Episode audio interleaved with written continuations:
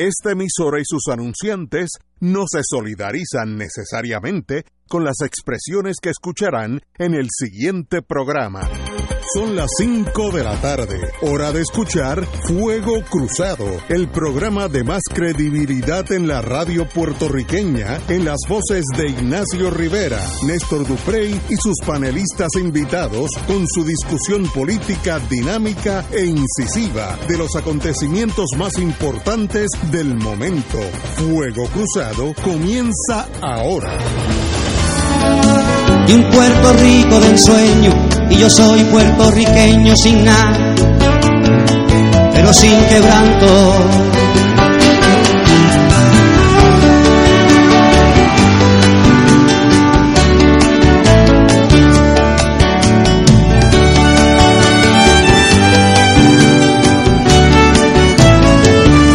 Y el lechón que me desmienta, que se ande muy derecho no sea en lo más estrecho de un zaguán, pague la afrenta. Pues según alguien me cuenta, dicen que la luna es una, sea del mar o sea montuna. Y así le grito al villano, yo sería borincano aunque naciera en la luna. Y así le grito al villano, yo sería borincano, aunque naciera en la luna.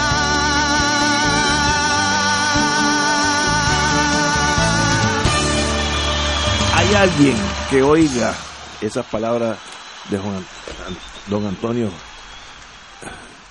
Correger y diga yo soy boricua aunque naciera en la luna?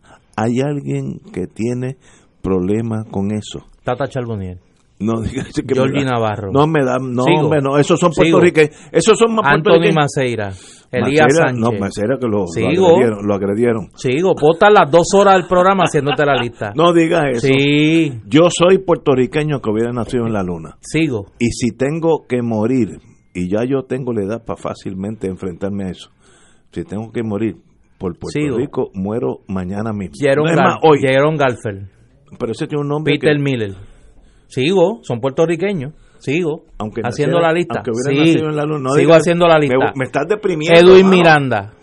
Yo no sé. Mira, por, por, por una moción privilegiada, déjame incluir a toda la lista de los del chat de los brothers, para no tener que mencionarlo Pero uno a uno. Los brothers una aberración, sí. Sigo, Sí, no. ya llevo como 20 No, sí, me y dado- puedo seguir, me has dado duro. puedo seguir. Y Edwin digo, Mundo. Edwin Mundo Sigo. es, es puertorriqueño. No, por eso. Edwin Mundo Pero no tú- es de ¿Qué fue lo que tú dijiste? Soy que oyera esa canción y, sin, y no Y sintiera. sintiera algo de no, orgullo. pues no, yo te patrio. apuesto a ti que no. No, estoy. te apuesto a ti que no. Toda esa gente. Mira, te voy a decir un PNP que sí. El alcalde de Cataño, Sí. Félix Delgado, Vamos a hablar de eso. el ahorita. Cano. Él se siente, eh, eh, Eddie Charbonnier, representante del PNP por el precinto 1. No, no, tengo otro Yo que, estoy seguro que siente orgullo de ser puertorriqueño. tengo otro que está aquí al frente Luis mío. Batista Sala. Luis, ese es mi hermano. Por eso, PNP, siente orgullo de Don ser Héctor puertorriqueño. Richard, que está aquí. No, don Héctor Richard, que está aquí. Pero Somos- para no comprometerlo. Somos puertorriqueños, sí. aunque hubiéramos, no hubieran, hubiéramos nacido en la luna. Por eso, pero te puedo seguir haciendo la otra lista. El que no sienta nada no existe. Como decía aquel filósofo, don't push it, Don't push it. que puedo seguir haciendo la lista. Muy buena, don Héctor Richard. Hemos empezado casi, casi No, hostiles no, unos no, con no, otros. No, no, yo estoy en paz. Mira, mi preocupación es el, como dirían allá en Massachusetts, el stuffing del pavo de mañana. A mí la preocupación es el stuffing y, y un orate que me mandó una foto que está ahora mismo en un palacio lechonil en la carretera de Aguabuena Ese hombre. que me ha creado serios problemas morales y éticos cuando veo que, que está ahí. Oye, pero estamos empezando hoy, hoy es miércoles, como siempre, y estamos con el compañero don Héctor Richard, 27 de noviembre, estamos a un mes ya de las navidades, etcétera, etcétera. Y qué bonito empezar, eh, lleno de júbilo y alegría. Oye, todavía no hace frío. Hoy a- a- anoche hizo un calorcito. porque yo como no, no duermo con aire, pues yo me doy cuenta cuando hace frío y cuando hace calor. Anoche hizo calorcito, así que todavía... Ayer hacía calor, ayer la Sí, temperatura fue de 89 de- de- grados.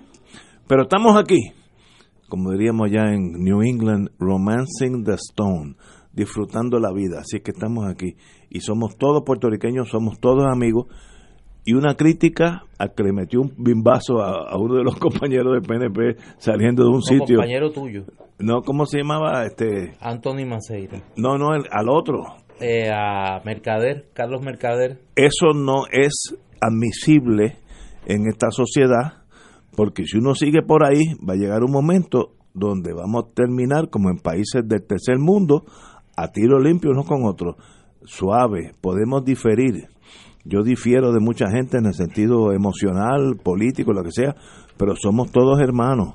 Así que fineza, educación, civilización, porque la violencia genera más violencia. Eso es un ciclo vicioso. Pero fíjate, Una vez que tú das la primera oferta, la segunda es dos, la tercera todo es un depende- batazo y la tercera es todo un tiro. depende del tiempo y las circunstancias. Y don Héctor Richard, que yo sé que es un de amante, Justicia, ¿no? Y que, es un amante de la historia que de le gusta Puerto meter Rico. gente, le gusta meter gente presa. Don Ve- Héctor vela, Richard, que es un amante, no, no, es un amante de la historia de. Puerto Rico y su hermana, que es una destacada historiadora.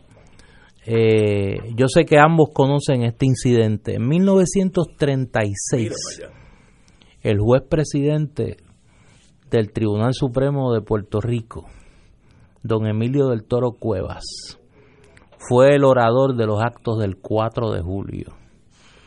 Y don Emilio del Toro Cuevas dio un discurso, el mensaje del 4 de julio, alabando las bondades de los Estados Unidos y la bandera americana y todo lo que se estila en esa fecha. y un militante del Partido Nacionalista, Luis F. Velázquez, fue a la oficina del juez presidente del Tribunal Supremo de Puerto Rico Y le dio una bofetada. y le dio una bofeta. ¿Pero qué clase de individuo es? Bueno, ¿usted recuerda ese incidente, don Héctor? Que que esto está en la historia de Puerto Rico. Ese es ese caso, el abogado de Luis F. Velázquez fue don Pedro Albizu Campo. Y en ese caso fue que Albizu planteó la nulidad, la teoría de la nulidad del Tratado de París. Nulidad del tratado. Del Tratado de París. Que nosotros no pasamos a Estados Unidos, pasamos, seguimos españoles.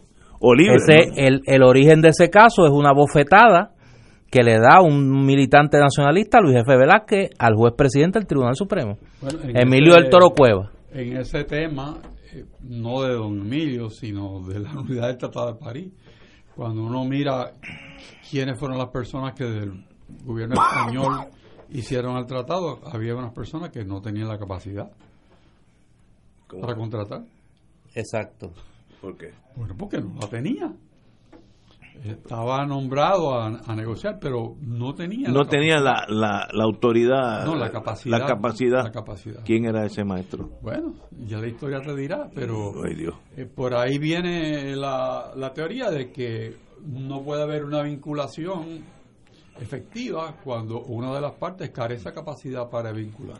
Pero si eso, si tu tesis jurídica es correcto, seguimos siendo españoles. Bueno, no es la mía, te estoy diciendo cómo es que se Oye. maneja eso. Que, que no es una mala opción, como estamos hoy en día, no es una mala opción, nos, nos entramos al, al bloque europeo, así que, pero tal vez yo estoy exagerando. Te, te traigo ese ejemplo. Hay otro ejemplo para poner, para que no me acusen de darle un ejemplo de un solo lado. En una graduación de la Universidad de Puerto Rico, en el recinto de Río Piedra, el presidente de la universidad, don Jaime Benítez, recibió una bofetada Sí. de un estudiante, Siendo un graduando. de una graduanda, De graduanda. militante de la Federación de Universitarios por Independencia.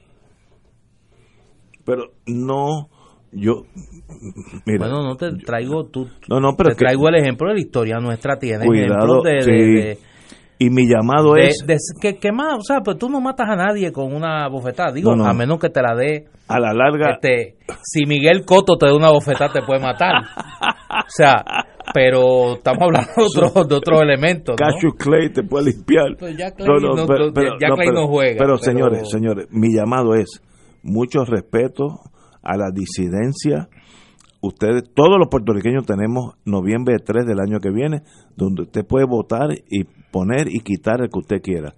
Si usted empieza a usar la violencia, la violencia genera violencia para atrás. No crean que es empujar por un lado nada más. Hay una reacción como las leyes de física y eso va a traer muertos. Así que tranquilidad emocional, amor, podemos diferir, como aquí en esta mesa diferimos nosotros cuatro, y a la hora de la hora somos todos puertorriqueños que hubieran, hubiéramos nacido en la luna. Así que suave, amigos, eh, amor, cariño, respeto, porque la violencia va a generar muertes. Eh, y la explosión que hubo en este verano, que fue una, una explosión de 600 mil personas más o menos, pacífica, si esa misma masa se encoleriza, no hay ejército que aguante a esa gente, no hay ejército que los aguante. Así es que suave. Oye, me, me, me, me hablan de una que a mí se me había olvidado, pero esa es de otro talante. Eh, el puño que le dio eh, don Joseph Molina a Carlos Romero Barceló. Pero eso yo no sé eso. Pero ¿cómo que tú no sabes No, no, de eso? no, no, yo- que yo eso no sé. Eh, Yo no sé eso.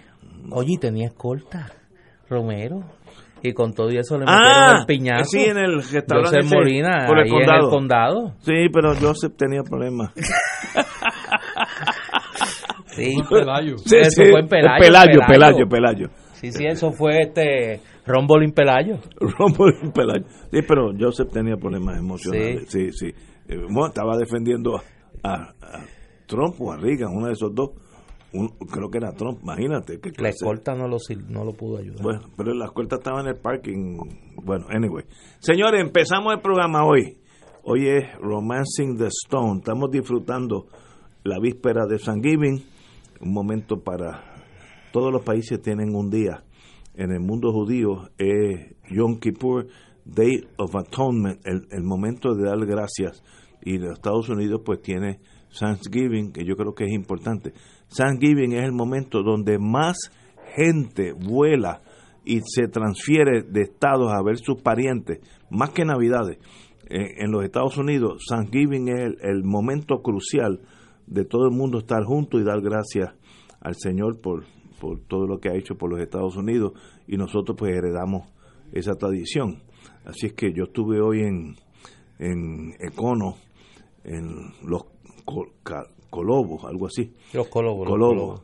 Y allá, pues, nuestro querido hermano, eh, de, el dueño del siglo XX, que, Tony que- Rochas. que tengo buenas noticias, me dice que va a abrir de nuevo siglo XX, que sería un nuevo renacer para mucha gente en la mesa nuestra, pero nos regaló a fuego cruzado dos pavos, así que ya la familia Dupré y la familia Rivera ya estamos con pavos de Tony Rochas de los Colobos, de verdad gente que pasa una vida entera trabajando de sol a sol y luego dicen, ¿por qué triunfó fulanito? Porque trabajó toda una vida, esa es la vida entera. Así que vamos a una pausa y regresamos. Me dicen que hay controles nunca vistos en nuestras finanzas. Vamos a hablar de eso. Esto es Fuego Cruzado por Radio Paz 810 AM. Diariamente en nuestra cocina algo delicioso se cuece en la olla. Se escucha el cortar de la cebolla y el triturar de los ajos. En Freshmart utilizamos ingredientes frescos sin aditivos ni preservativos. En el deli encontrarás la mejor variedad de desayunos, almuerzos y cenas, pizzas artesanales y más. Los mejores especiales de la semana para comer sano y sabroso. Explora la variedad de ofertas más saludables. Ven a Freshmart en Aguadilla, Caguas, Carolina, Condado, Guaynabo y Atorrey. Freshmart es para todos. Fuego Cruzado está contigo en todo Puerto Rico. Este es el plan para usted, para usted, para usted. No te arriesgues a que tu médico no acepte tu plan. Con Triple S Advantage tienes una amplia red de médicos primarios y especialistas de calidad disponible para ti. Llama al 1877-207-8777. Lunes a domingo, 8 a.m. a 8 p.m.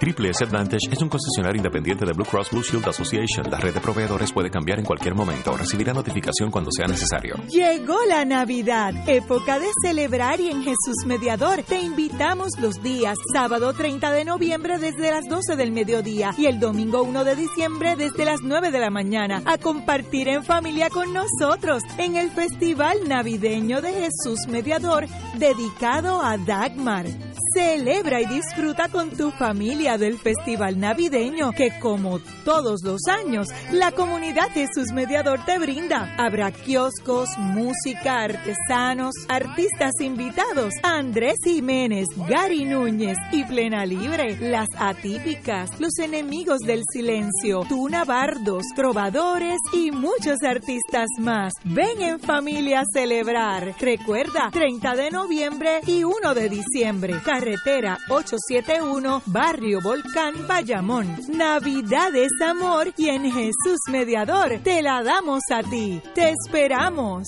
Si tienes 62 años o más, ahora es tu oportunidad de vivir en una comunidad diseñada para responder a tus necesidades. A pasos de Plaza Escorial, Altergarte en Las Teresas es un complejo de vivienda cómodo y seguro con apartamentos tipo estudio o de una habitación equipados con gabinetes de cocina, estufa, nevera y calentador, agua gratis y cable TV disponible, lavandería, hermosas áreas verdes y estacionamiento. Disfruta de una vida segura y saludable. Sé parte de nuestra comunidad. Es fácil solicitar. Llama al 787-769-2054. Altergarte en Las Teresas. 787-769-2054. Hola Lourdes, ¿cómo estás? Bien, ¿y tú? Oye, tú estás como pálida. A ver, ¿puede ser fiebre? Siéntate aquí. ¿Te duele algo? No, estoy bien. No, no, no, no, no. Dame la mano, te chequeo el pulso. Abre la boca, saca la lengua. Eh, los ojos, abre grande. Respira, ¿estás María? Si lo tuyo es cuidar a otros, EDP University es para ti. Nuestra escuela de enfermería te ofrece un grado asociado en enfermería y un bachillerato en ciencias de enfermería. Conoce más en edpuniversity.edu. Saber es poder. Y ahora continúa Fuego Cruzado.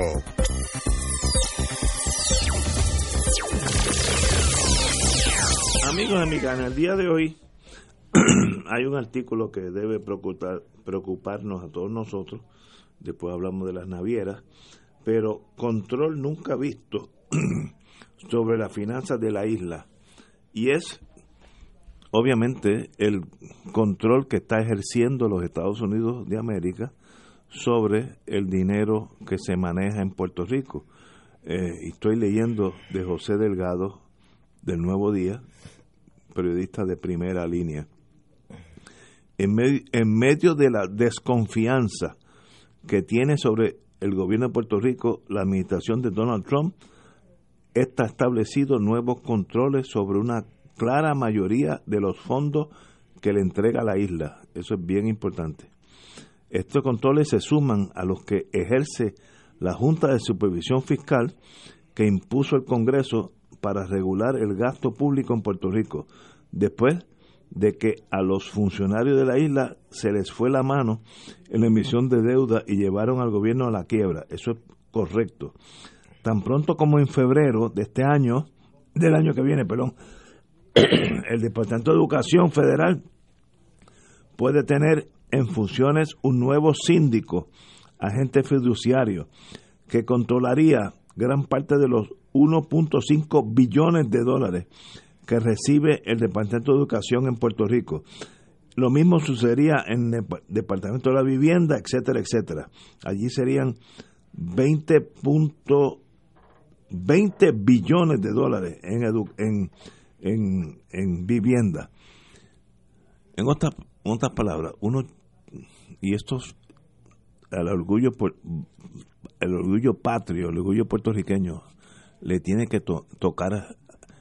¿Qué mandamos nosotros en, en Puerto Rico en este momento? Vamos a hablar sincero, entre amigos, que somos todos amigos.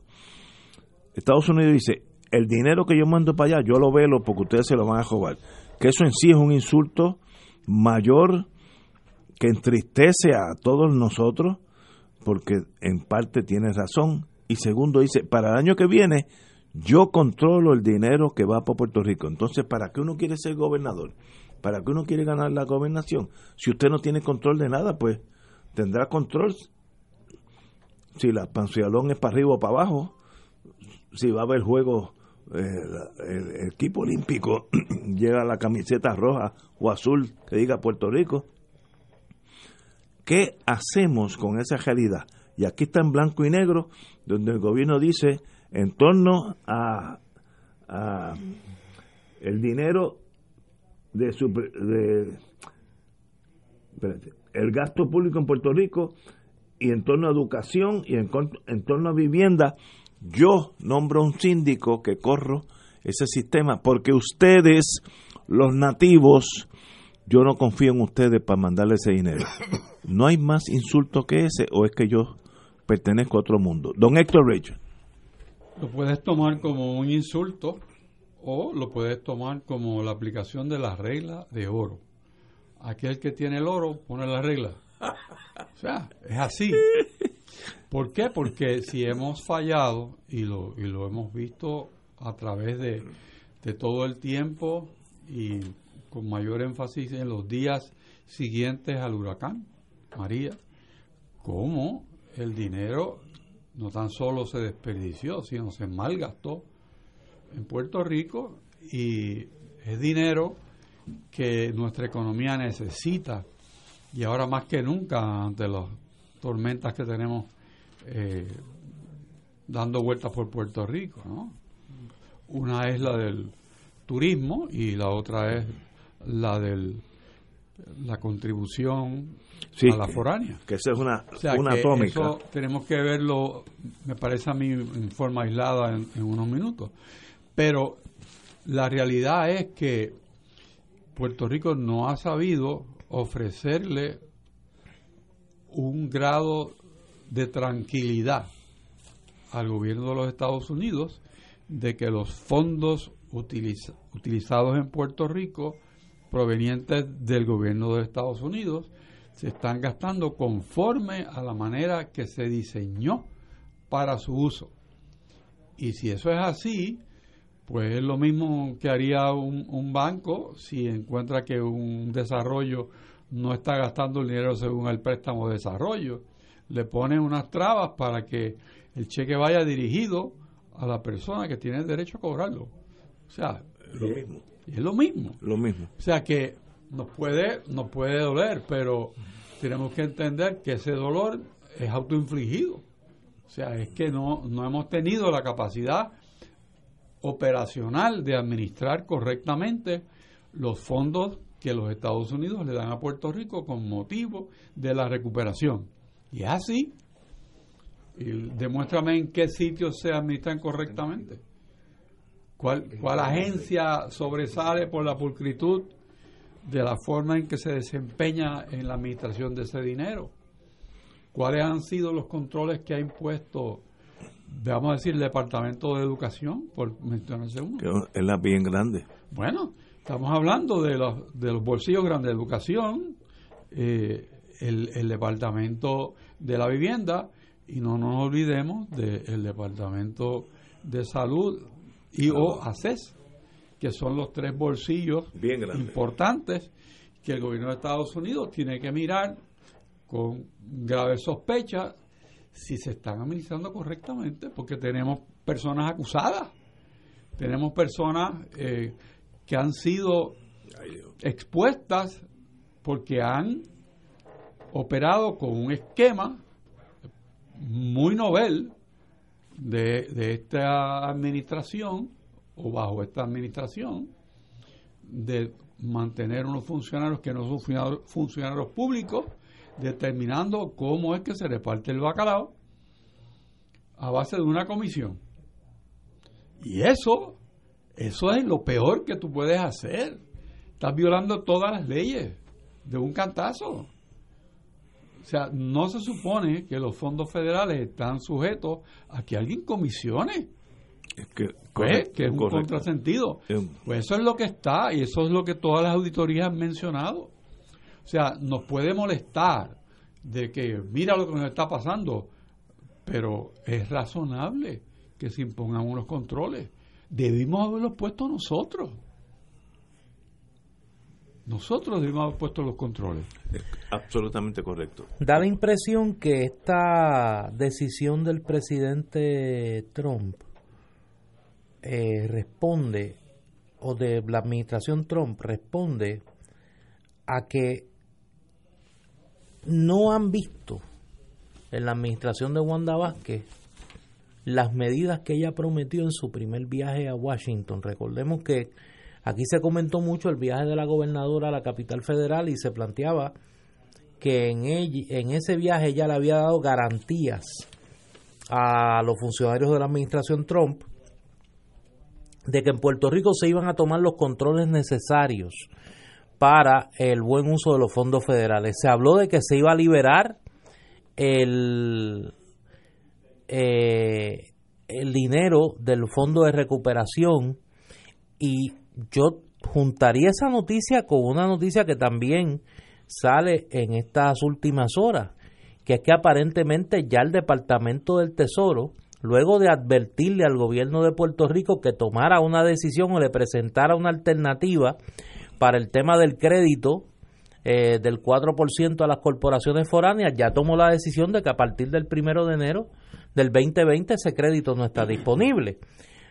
Ambas noticias, cuando uno las junta, apuntan a que del gobierno federal la lectura es que las promesas que le hizo la gobernadora en ese viaje a Washington, tanto en términos de controles al uso de los fondos federales, como de la presentación de propuestas para atender la decisión inminente del gobierno federal de revocar ese crédito en la práctica contributivo de un 4%, eh, nos han tomado. Nos han tomado y entonces la pregunta es, ¿qué han hecho en todo este tiempo? Porque estas son dos, estas son dos crisis eh, advertidas. Esto es un poco como la historia de las 936. Aquí se advirtió que se iba a revocar ese, ese crédito contributivo y le dieron un espacio al gobierno de Puerto Rico para que presentara propuestas. Igual el gobierno de Puerto Rico hizo una representación al gobierno de Trump de que se estaban tomando medidas para garantizar que el uso de esos fondos federales fuera para los propósitos en que eran asignados, pues parece que la administración Trump o no les creyó o sencillamente entiende que lo que le prometieron no se ha hecho.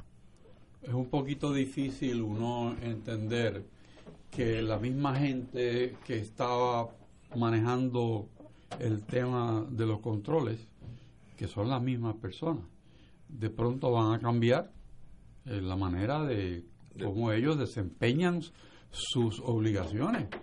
Eso me parece a mí que, a menos que no haya un excelente vendedor y que encontremos que alguien se ha reinventado para bien y que esa reinvención incluye beber de, un agua un poco amarga, de autolimitarse en la manera de actuar y trae un componente técnico que le ayude o coadyuve en la función de diseñar y poner en práctica esos controles. Yo creo que eso es razonable, pero también debo decir, a base de la noticia que hemos visto, que eso no se ha dado sea, hay un tema de credibilidad y otro es de performance, de ejecución. Las dos cosas tienen que ir de la mano. De otra manera, si yo soy el que estoy al otro lado, pues si mira yo, en vista a que son las mismas personas y que no veo una mejoría en el desempeño operacional, pues yo voy a poner estos controles en lo que ustedes arreglan la casa yo creo que eso es razonable. No, yo creo que en eso yo estoy contigo. Trump, en esa, aunque yo no, y yo he dicho aquí que yo no puedo ver ni noticias de Trump porque me, me sale la presión alta. Pero Trump en eso tiene razón. Pero yo no creo que es Trump, yo creo que es, pura administración. El, establishment. Si yo mando 100 millones para Puerto Rico, para educación, ¿se van a usar para educación? Esa es la. That is the question o se van a usar para otras cositas que no es educación. El, el que llevó el contrato, el que hizo tal cosa, entonces de, educación van a, quedar 65 millones y 45 van a estar entre los muchachos. Eso es lo que... lleva educación teniendo monitores, teniendo supervisores, y sigue lo mismo. Sigue lo mismo. O sea que ante una falla continua, ¿Qué tú harías? bueno, ¿Qué? lo mismo que hizo el gobierno de los Estados Pero es que Unidos. esto- Es decir, yo, yo, yo mando un síndico para allá. Pero es que Pues. esto, eh, mira, esto no es nuevo. Y a mí me gusta dar un ejemplo. Eh, yo, yo enseño la clase de Relaciones de Puerto Rico y Estados Unidos, en nivel subgraduado y nivel graduado en Ciencias Políticas e Historia. Y le doy un ejemplo a mi estudiante y lo voy a usar aquí. Cuando la administración Obama emitió el informe del grupo de trabajo sobre Puerto Rico, eh, todo el mundo se concentró en la parte que tenía que ver con el tema del estatus político. Pero la mayor cantidad de páginas de ese informe fueron dedicadas a la evaluación del uso de los fondos federales en Puerto Rico. Y ya la administración Obama advertía que aquí había un patrón de despilfarro y de robo de los fondos federales. Y de ahí surgió la propuesta de que se centralizara la administración de los fondos federales del gobierno de Puerto Rico. Y el Departamento del Tesoro Federal envió dos funcionarios que se reunieron primero con la administración de García Padilla. Y parece que allí no gritaron y no había nadie y luego sí no este y luego se reunieron con el perso- la- personal de la administración de Ricardo Rosselló el departamento del tesoro ordenó así ordenó la creación de una oficina de manejo de fondos federales a nivel de la oficina del gobernador que centralizara la administración de esos fondos.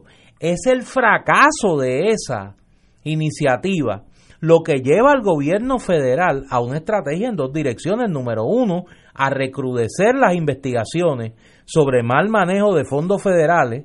Y segundo, a comenzar a nombrar síndicos, no monitores, síndicos, en una serie de agencias del gobierno de Puerto Rico. Todo esto ocurrió antes del paso del huracán María. Sí, sí. A eso le tienes que añadir la fiesta que hicieron con los fondos federales luego del paso del huracán María. Por eso la lista que se hace hoy en el periódico El Nuevo Día no nos debe sorprender, porque muchos de estos monitores que luego se han convertido en síndicos no vienen de ahora, no vienen de paso de María, no vienen ni tan siquiera de la administración de Ricardo Rosselló. Esto es algo que se advirtió desde la administración de Alejandro García Padilla y se le combinó al gobierno de Puerto Rico que tomara paso en esa dirección y sencillamente no funcionó la estrategia. Y yo creo que ahora ha llegado al extremo. Y lo próximo que vamos a ver, y es una idea que los republicanos vienen acariciando por mucho tiempo, el nombramiento de un síndico que maneje los fondos federales en Puerto Rico. Yo lo veo casi inevitable.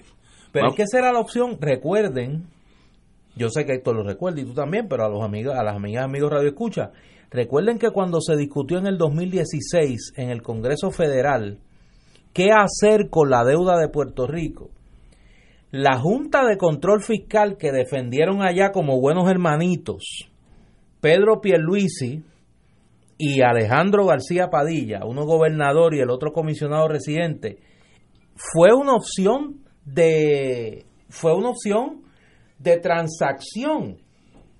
Fue una opción de transacción para el para para las partes involucradas. Entiéndase administración Obama Congreso republicanos y demócratas.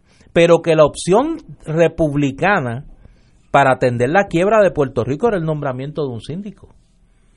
Y esa ha sido la opción republicana cada vez que se cuestiona la eficacia de la ley promesa. Así que no nos debe sorprender.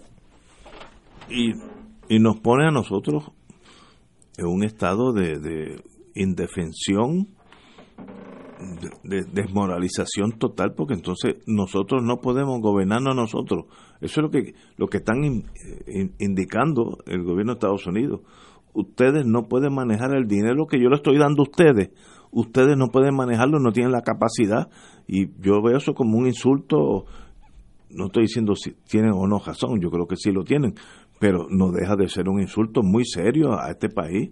Y nosotros no tenemos la capacidad de gente, de gobernantes, de manejar esos fondos como tienen que manejarse o viene el No, tumbe? Yo te voy a dar para muestra un botón. Hoy un amigo me preguntaba que qué yo opinaba que se debía de hacer en el tema de la educación puertorriqueña. Que ese es un tema que cuando hablamos del inventario de los graves problemas del país, Dos billones. pero hagamos la lista de cuál ha sido la suerte de los secretarios de salud en los últimos De- 20, de 30 educación, años de- de educación. Hagamos la lista. Comencemos por Víctor Fajardo. Comencemos por Víctor, no, por Víctor Fajardo, para no irnos muy atrás en el tiempo. Y siga por ahí. Y yo creo que salvo las excepciones, y voy a decir una por qué no es excepción, de Rafael Aragunda y César Rey, Esas son dos excepciones. son dos excepciones que salieron eh, limpios de toda sospecha. Aquí hubo el tercero, el buen amigo Carlos Chaldón, salió espantado del Departamento de Educación. Y ustedes recuerdan la frase de Carlos Chaldón a su salida del Departamento de Educación. Mira, allí yo no tomaba ninguna... Allí yo no mando nada. Allí quienes mandan son los federales. Dijo Carlos Chaldón, un hombre honorable, un hombre serio, cuando salió de allí. Y entonces hagamos la lista de los demás. Bueno, nosotros tuvimos un secretario de Educación que su claim to fame, como dicen los americanos, fue pegarle fuego a su casa. No nos acordamos de ese individuo. De Callejo. De, de, de, de- no, no, Callejo, yo creo que era, pueblo, no, de Cuamo, de Cuamo. Cuamo, O sea, que Cuamo, ahí sí, este... Cuamo. Sí, Cuamo es un, un lugar extraño. Le pegó fuego a su casa. Le pegó fuego a la casa. Y entonces teníamos otra que su, que su, De, de- de Lady in Blue. que, que, que su nombre de pila era de Lady in Blue. Porque me- Y entonces s- saltó a la fama porque era una contratista multimillonaria, primero bajo Fortuño, y luego se quedó con los mismos contratos prácticamente bajo la administración de García Padilla, pues como era una especie de, de gobierno de coalición, de Gross Coalition, como dirían allá en Alemania, pues entonces se quedó con se quedó con los contratos. Y entonces no hablemos de la de Julia Keller. Pues mire, no digo yo ponen un síndico, no le mandan un centavo más a la- al Departamento de Educación. Y así podemos irnos agencia por agencia. Bochorno para este país. Tenemos una directora de ASE acusada en el Tribunal Federal. Ay, Dios. Vamos a una pausa y regresamos con Fuego Cruzado. Fuego Cruzado está contigo en todo Puerto Rico.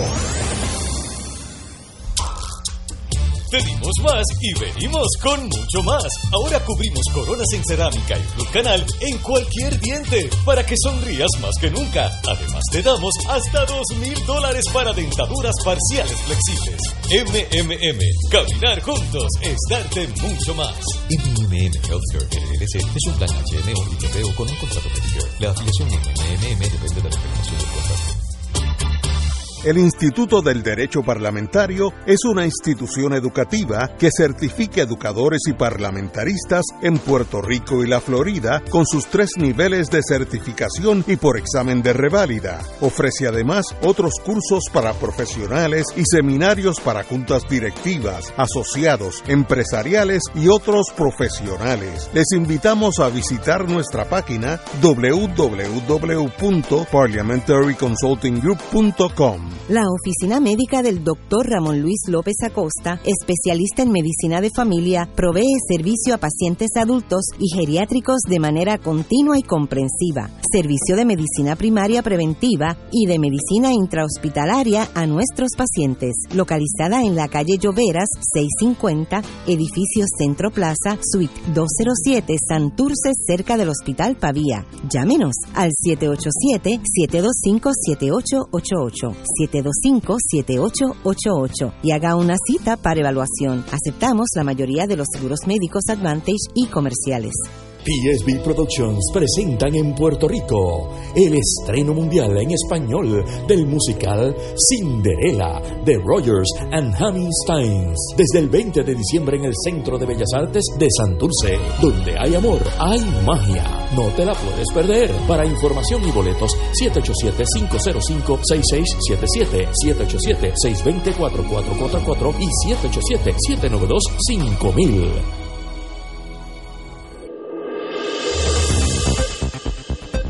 Y ahora continúa Fuego Cruzado. Amigos y amigas, regresamos a Fuego Cruzado. Como estamos en el mundo de las finanzas, finanzas municipales ahora, no sé de la Junta Fiscal, que eso son malas noticias para los municipios.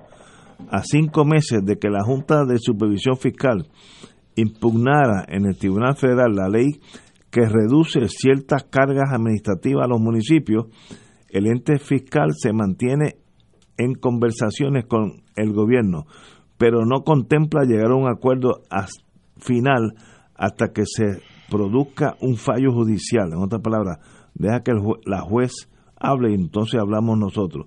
Eh, cito, estamos en el tribunal ahora mismo.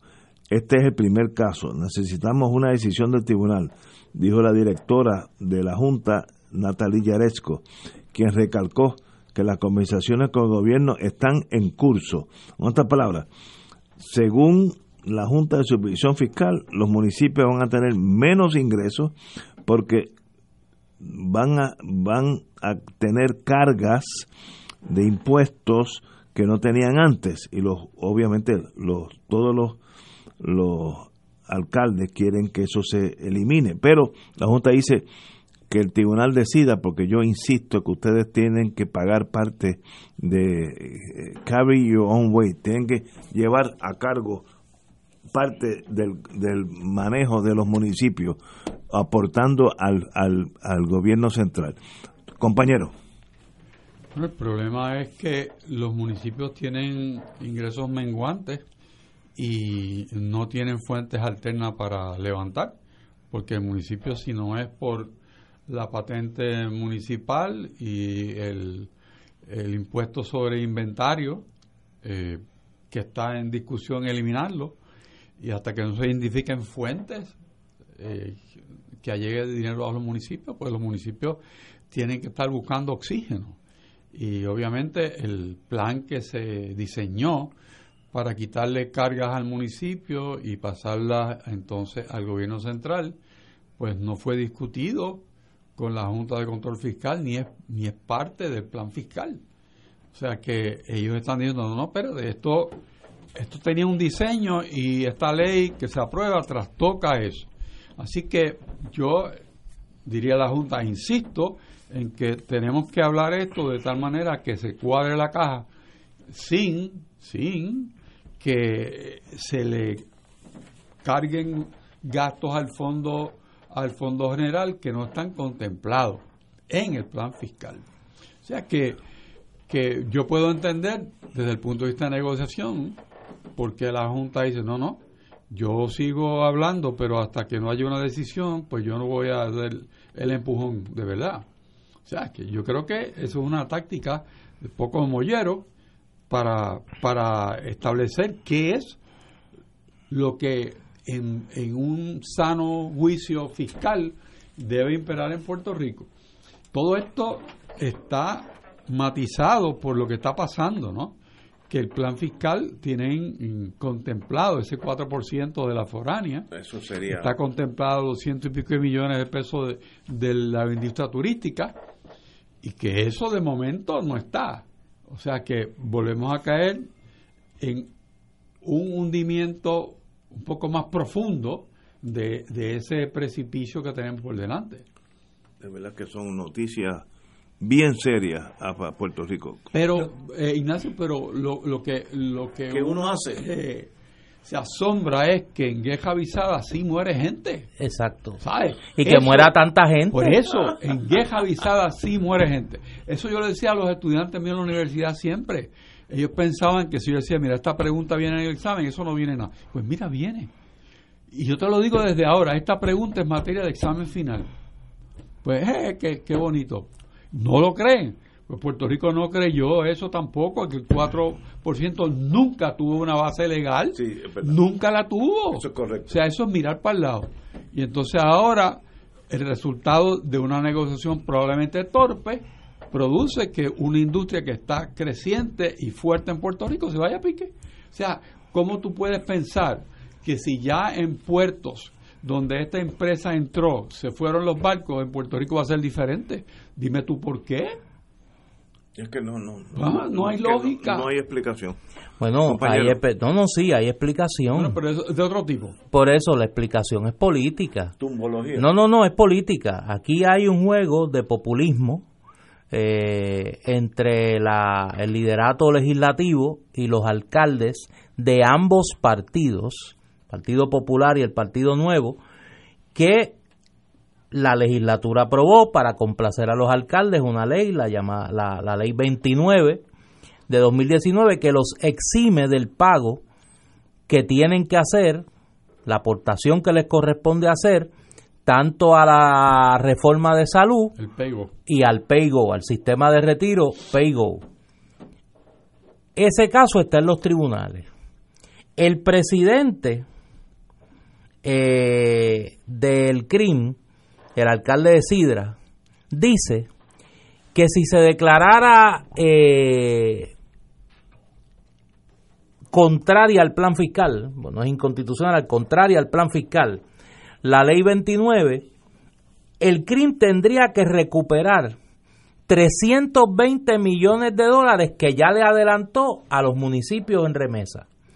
Y que si eso es así, 30 municipios quedarían inoperantes. La pregunta es, ¿por qué el CRIM tomó la decisión de adelantarle ese dinero a los municipios sabiendo que había un conflicto en los tribunales sobre si la ley era consistente con el plan fiscal y no era una imaginación ni un ejercicio de paranoia. Ya la Junta lo había dicho. No ponga, no apruebe la ley. Una vez la aprueban le dicen no la ponga en vigor, que eso es contrario al plan fiscal y usted lo sabe. Pero como querían complacer a los alcaldes, porque los alcaldes son los proveedores de lo que queda de la maquinaria política de los dos partidos principales, el PNP y el Partido Popular, pues sencillamente hicieron lo que les dio la gana. Lo que les dio la gana. Pero aquí hay un problema mayor.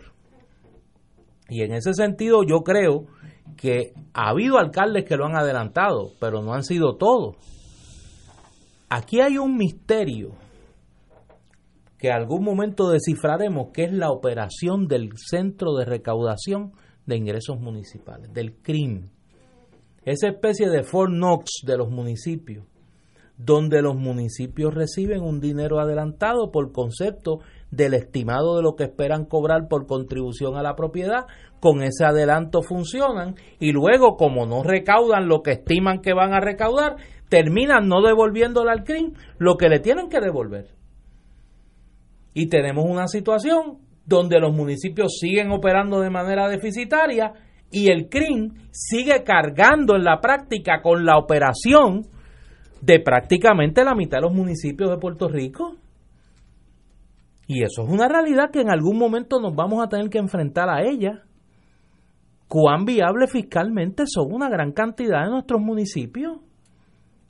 Y no es la Junta de Control Fiscal que es mala y que quiere destruir los municipios y no entiende la idiosincrasia de nuestro pueblo. Es que aquí ha habido municipios que han operado por encima de su capacidad fiscal para operar.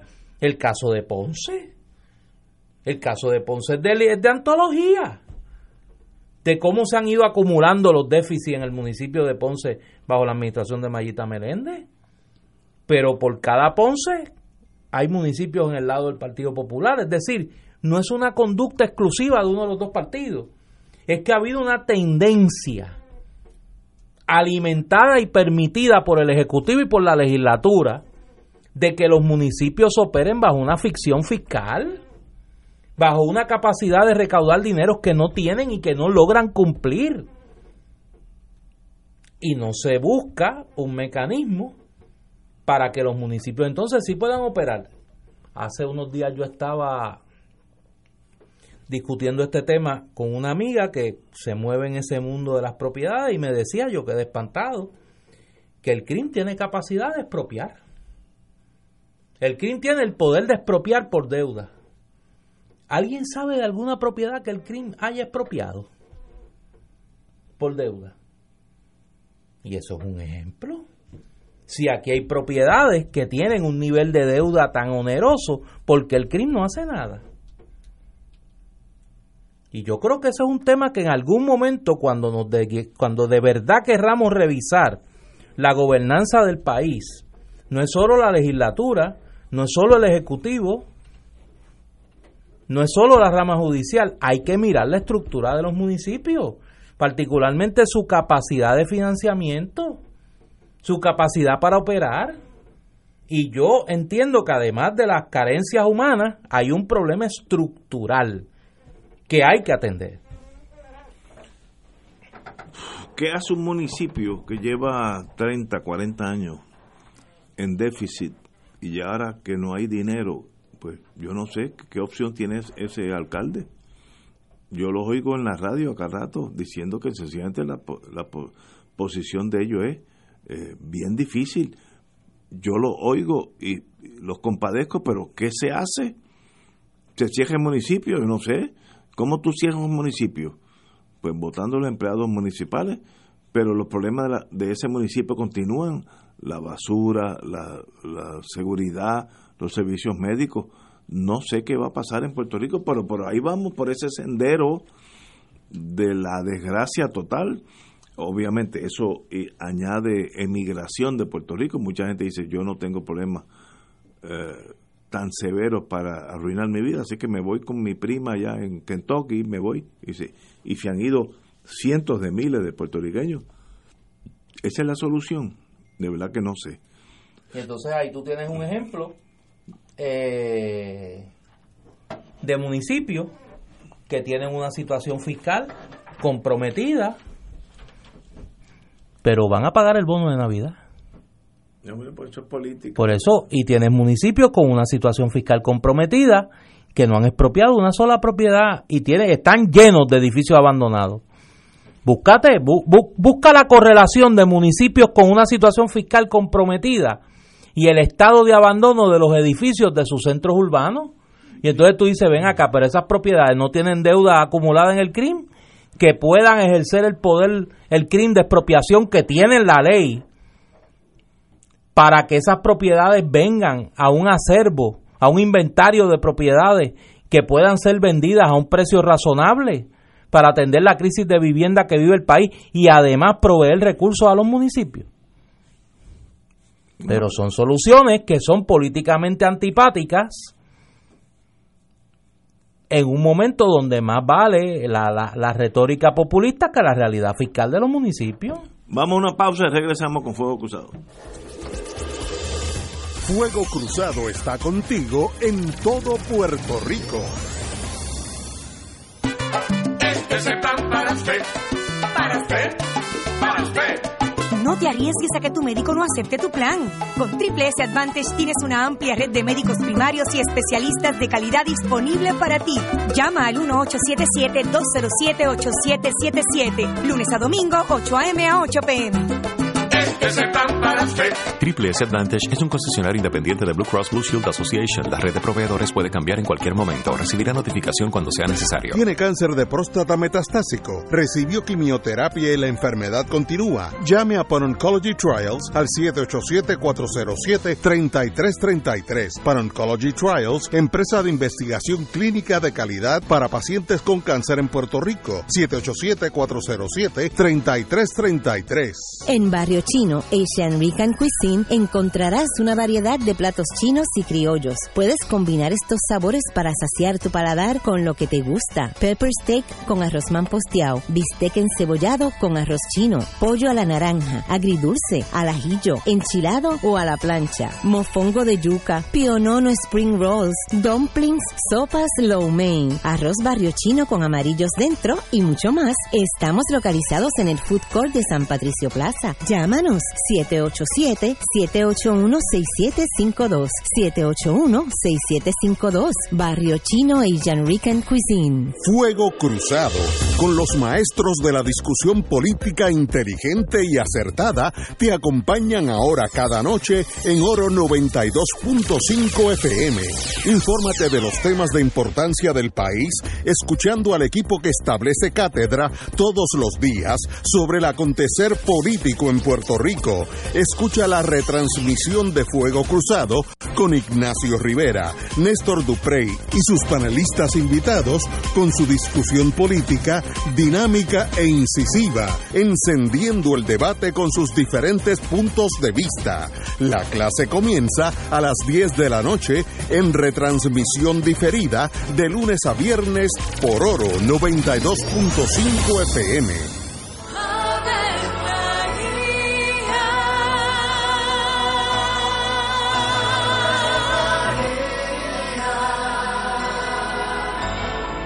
El ángel del Señor anunció a María. Y ella concibió por obra del Espíritu Santo. Dios te salve María, llena eres de gracia, el Señor es contigo. Bendita tú eres entre todas las mujeres, y bendito es el fruto de tu vientre Jesús. Santa María, Madre de Dios, ruega por nosotros pecadores, ahora y en la hora de nuestra muerte. Amén. He aquí la esclava del Señor. Hágase en mí según tu palabra. Dios te salve María, llena eres de gracia, el Señor es contigo. Bendita tú eres entre todas las mujeres y bendito es el fruto de tu vientre Jesús. Santa María, Madre de Dios, ruega por nosotros pecadores, ahora y en la hora de nuestra muerte. Amén. Y el Verbo se hizo carne. Y habitó entre nosotros. Dios te salve María, llena eres de gracia, el Señor es contigo. Bendita tú eres entre todas las mujeres y bendito es el fruto de tu vientre Jesús. Santa María, Madre de Dios, ruega por nosotros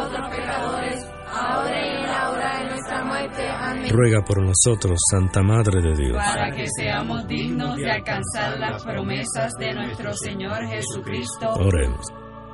Derrama, Señor, tu gracia sobre nosotros, que por el anuncio del ángel hemos conocido la encarnación de tu Hijo, para que lleguemos por su pasión y su cruz a la gloria de la resurrección, por Jesucristo nuestro Señor. Amén. Gloria al Padre, al Hijo y al Espíritu Santo. Como era en un principio, ahora y siempre, por los siglos de los siglos. Amén. Como parte de la conducta ética que debe regular lo que piensa, hace y dice cada rotario antes de actuar, este debe plantearse lo siguiente: ¿es la verdad? ¿Es equitativo para todos los interesados? ¿Crea buena voluntad y mejores amistades? ¿Es beneficioso para todos los interesados? Esta es la prueba cuádruple. Mensaje del Club Rotario de Río Piedras. Si una buena historia quieres escuchar, si quieres saber lo que en verdad pasó, ya no tienes por qué esperar, solo pon la radio haz como yo. Es la radio, la radio, la radio soy yo. Si tú quieres descubrir, es mejor escuchar y activarte aquí. Conéctate a la radio, es la radio, la radio, la radio soy yo. Si tú quieres descubrir, es mejor escuchar y activarte aquí. Conéctate a la radio. Para divertirme, divertirme está aquí. Para informarme, no. Y cuando necesites música para el corazón,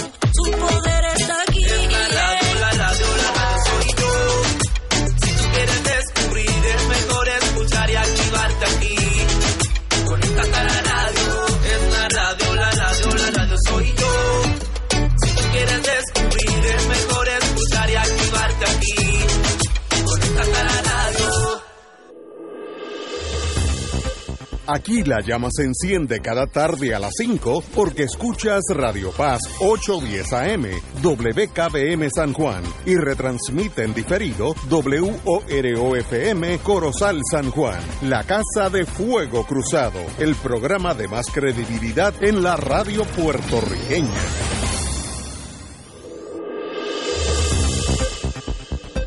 Y ahora continúa Fuego Cruzado.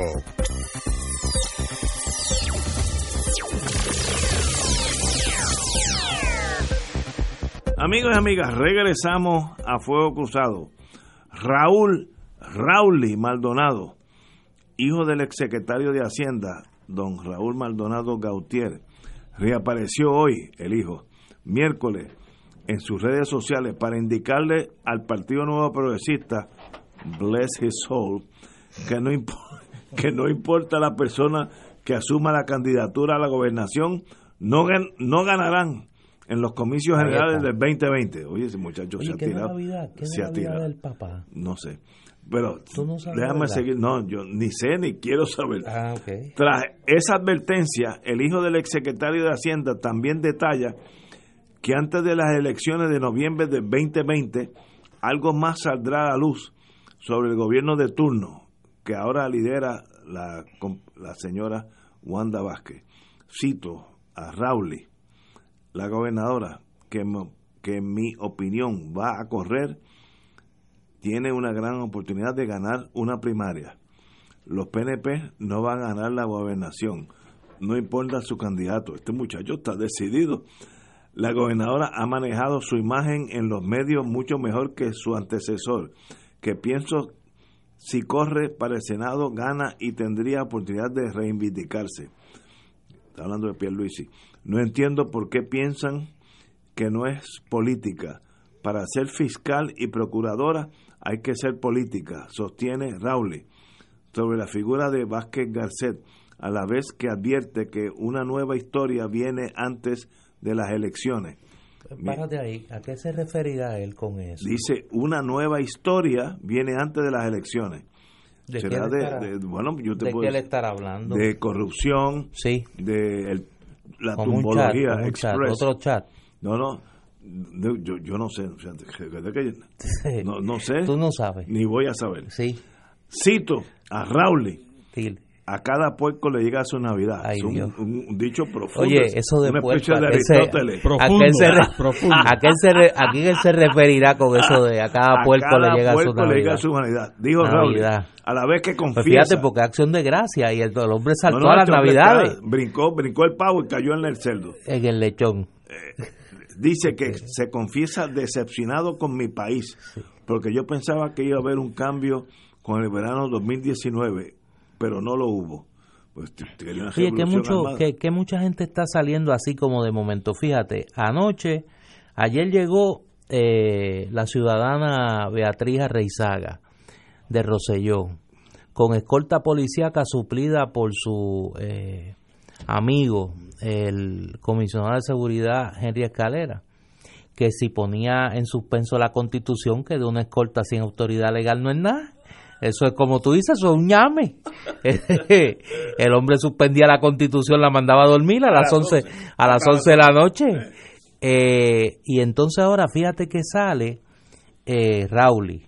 Curioso que no se sabe de su papá, no se sabe dónde él está, si está eh, bajo la jurisdicción del Estado Libre Asociado o está en alguna Oye, pero este señor está en medio- otra jurisdicción. No, Raulito no. está medio loquito. No, la última vez decían eso y salió el chat. Así mira, que yo no, yo, yo no estaría diagnosticándolo, pero espérate. En medio de todo eso, Mira. ayer comenzaron los rumores insistentemente. Yo recibí mensajes de gente que, que tienen una alta credibilidad eh, de que Ricardo Rosselló iba a regresar a Puerto Rico entre esta madrugada y la madrugada del viernes y que era parte de una estrategia para reinsertar a este ciudadano en el proceso político. Eh, con esos rumores vuelve al candelero Raúl y Maldonado, que dice que tiene más municiones guardadas. No, dice, dice unas cosas aquí muy Dice serias. que la historia, ¿cómo es? cito. Tíramelo del lechón otra vez que me gustó. Tú sabes que yo tengo debilidad por ese tema.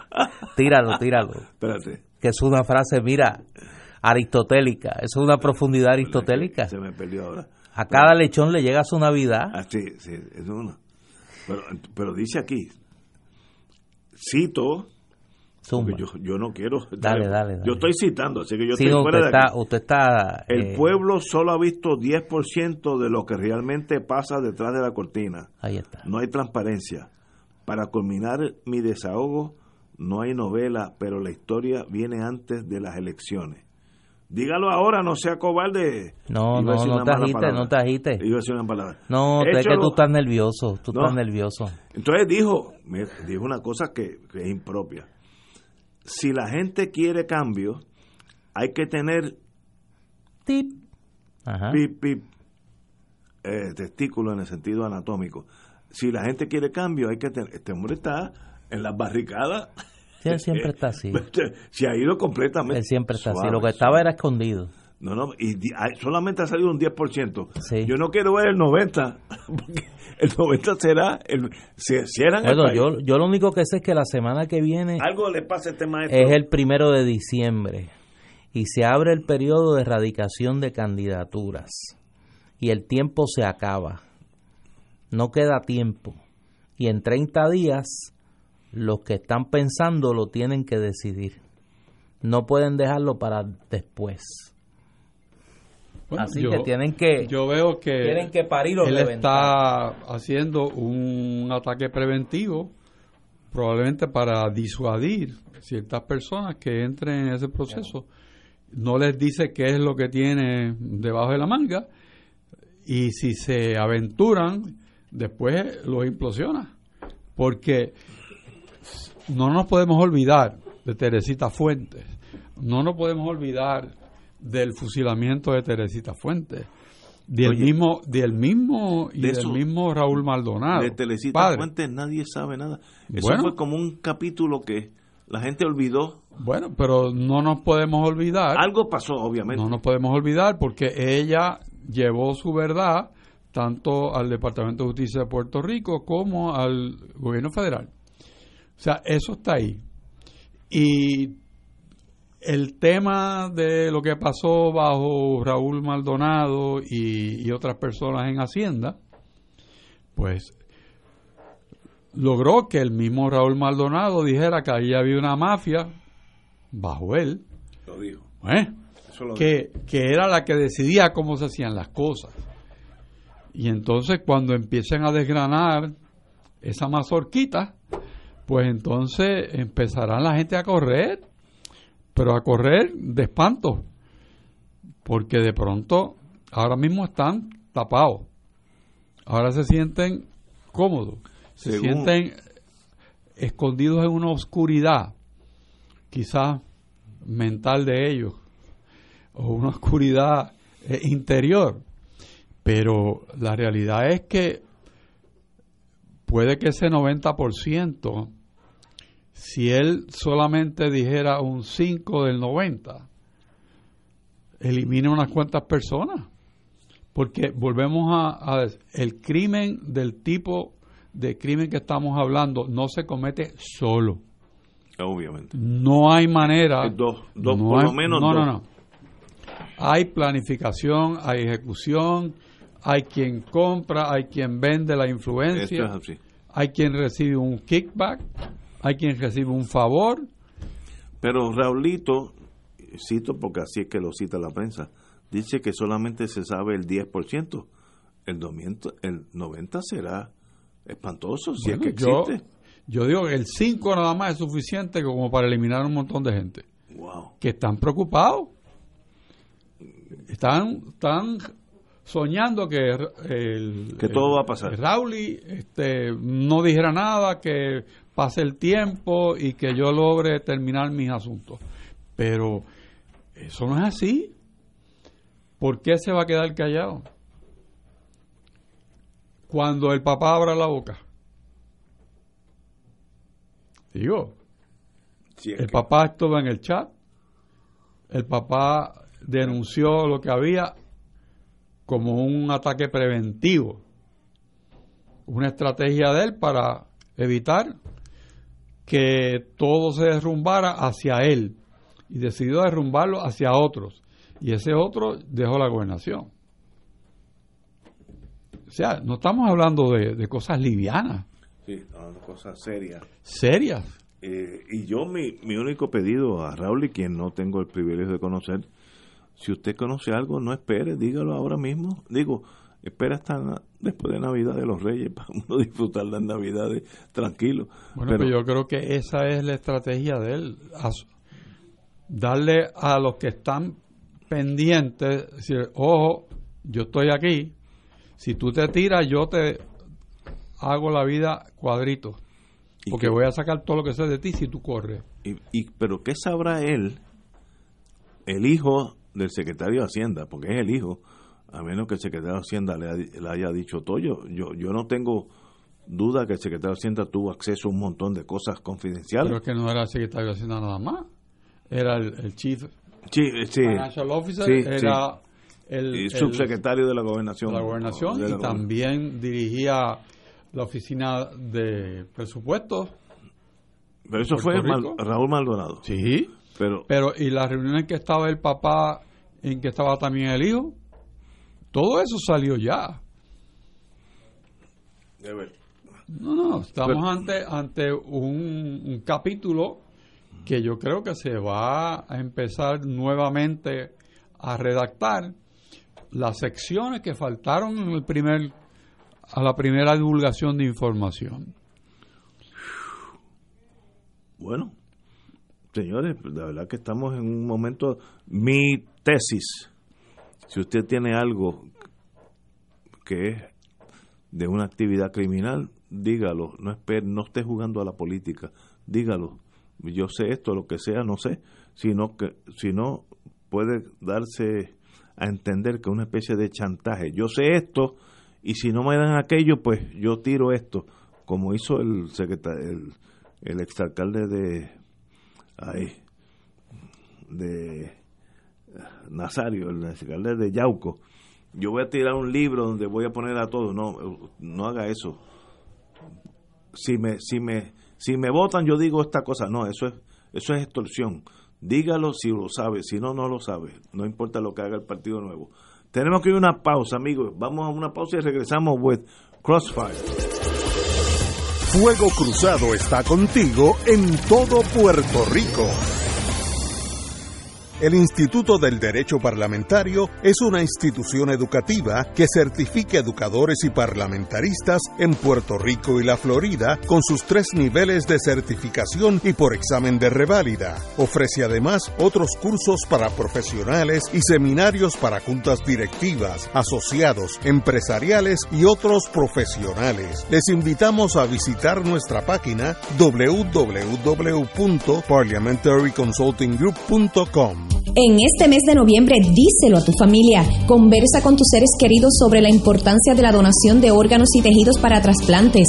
Únete a Lifelink de Puerto Rico en nuestra campaña Díselo a tu familia y haz la diferencia. Conviértete en un héroe. Ayúdanos a salvar vidas. Regístrate en donevidapuertorico.org o comunícate a Lifelink al 1-800-558-0977. En el mes de noviembre, díselo a tu familia. Fuego Cruzado, con los maestros de la discusión política inteligente y acertada, te acompañan ahora cada noche en Oro 92.5 FM.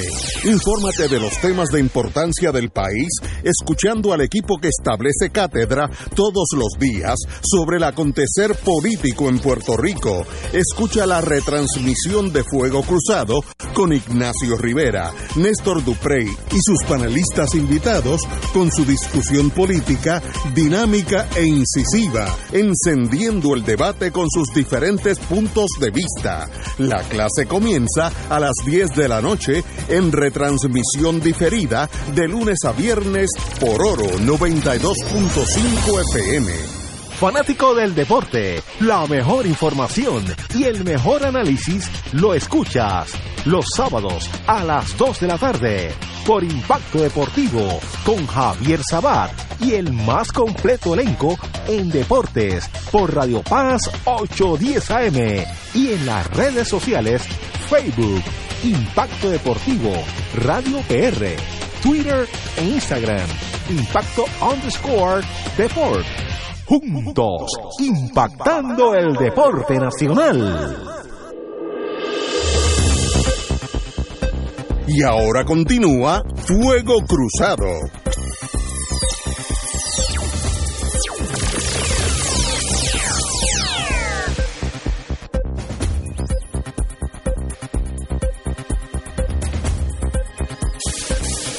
Regresamos, pues, amigos y amigas, Fuego Cruzado. Mira, yo creo que hay que, en ese mensaje de, de Raúl y Maldonado hay varias cosas, varias, eh, varias bombas.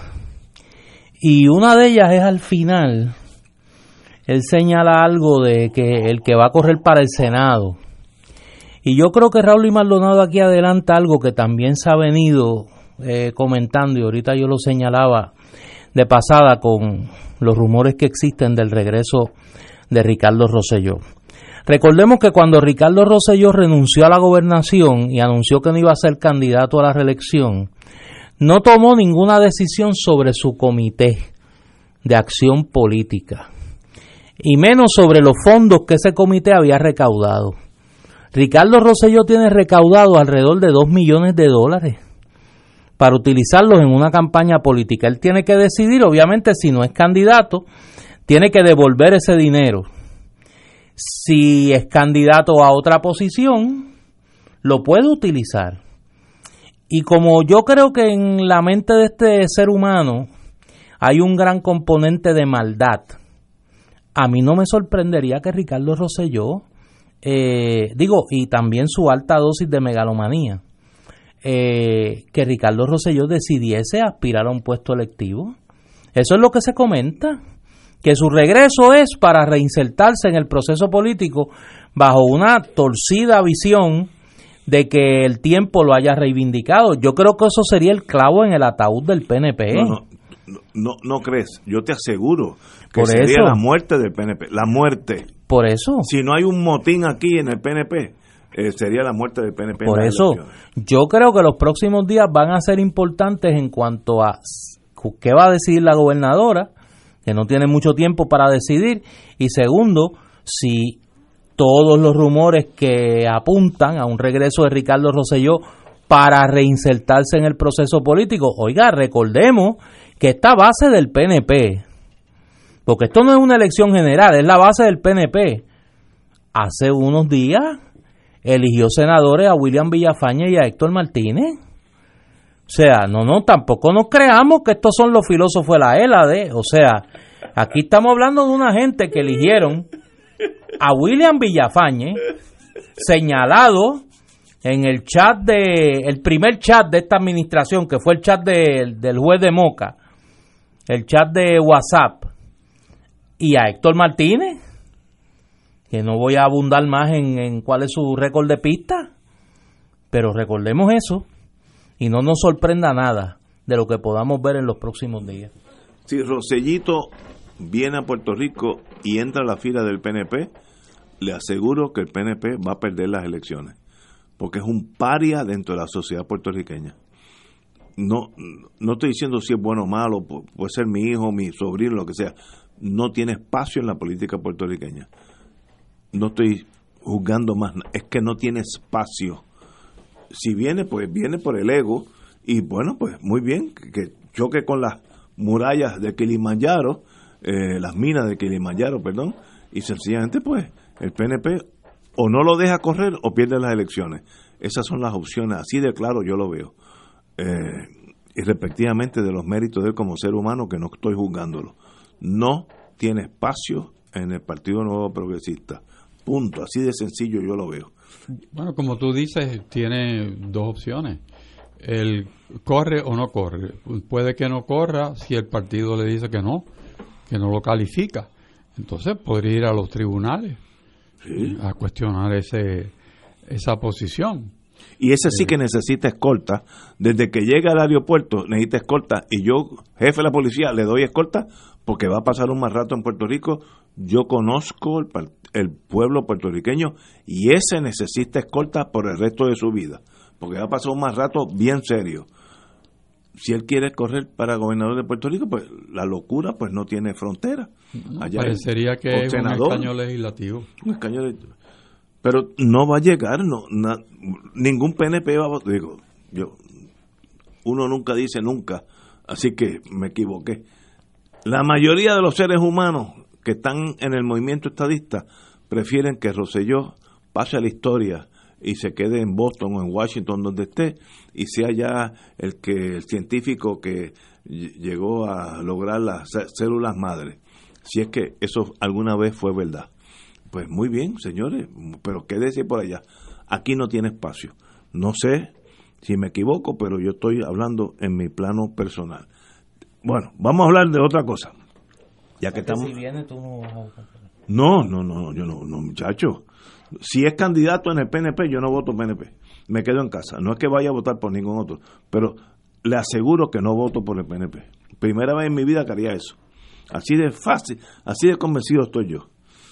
Eh, el senador y amigo Abel Nazario no estará en la papeleta del, PNP para las próximas elecciones, luego que el comité eva- evaluador de ese partido rechazara anoche su candidatura a la reelección como senador por acumulación.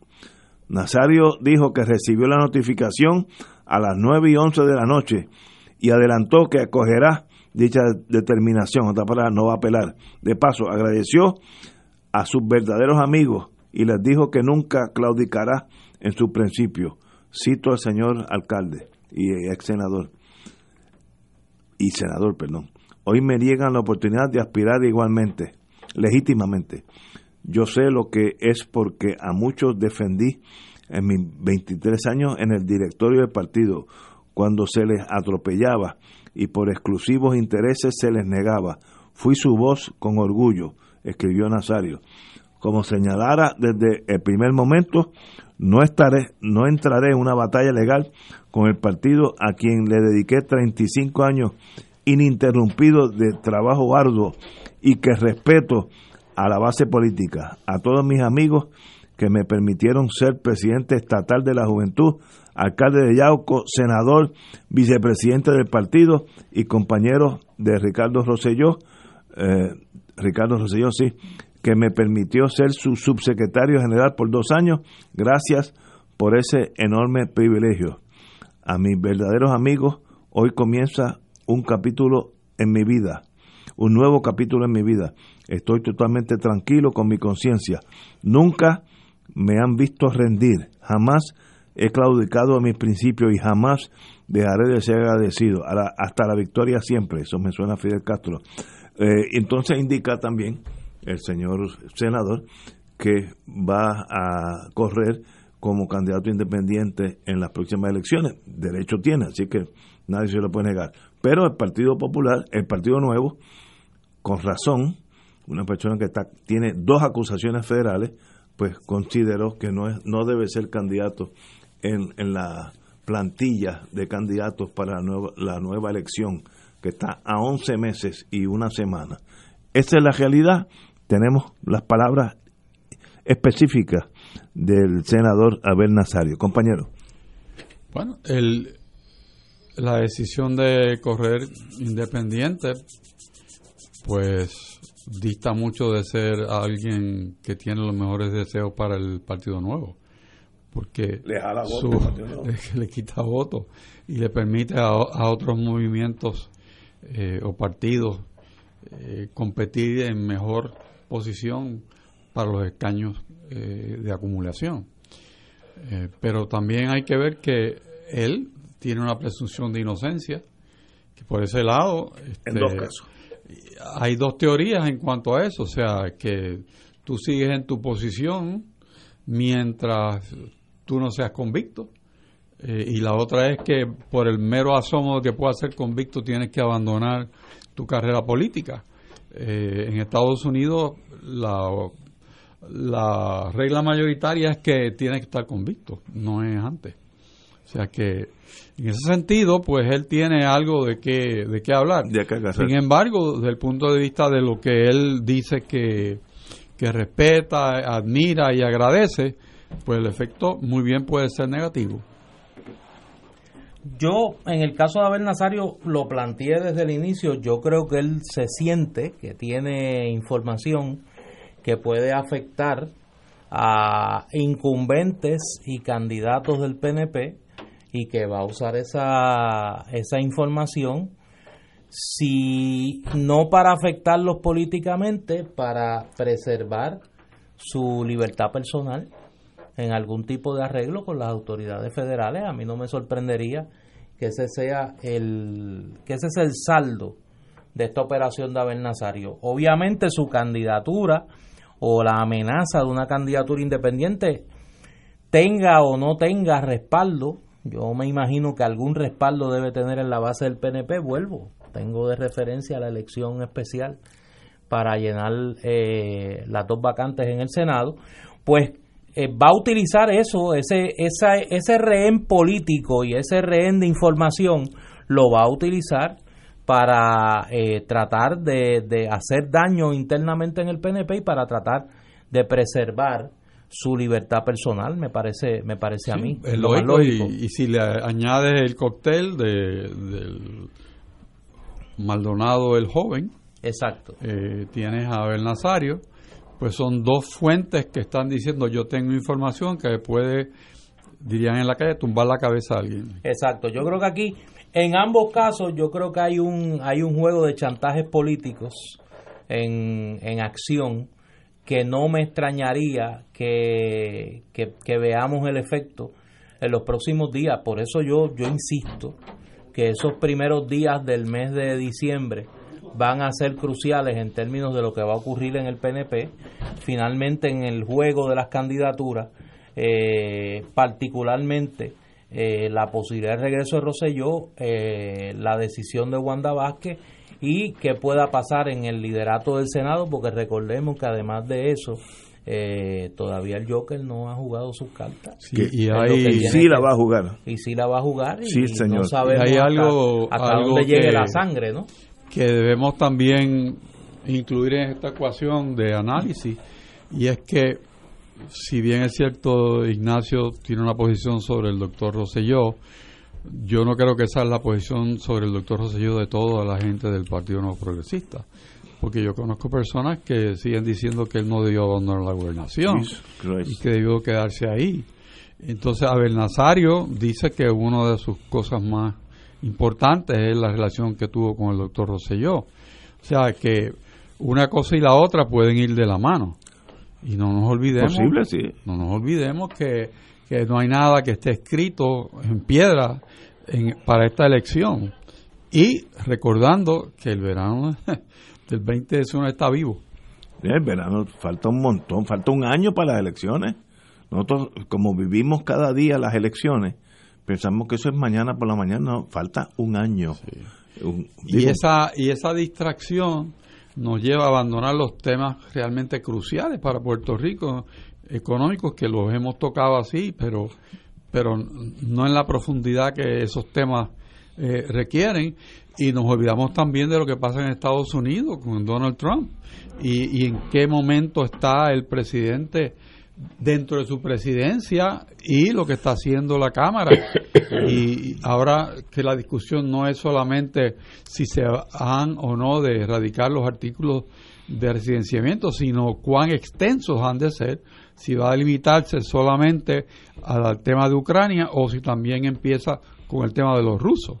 Y entonces la cadena de personas que están ahora por declarar, porque se ha determinado en los tribunales que no pueden rehusarse a comparecer. Pues muy interesante.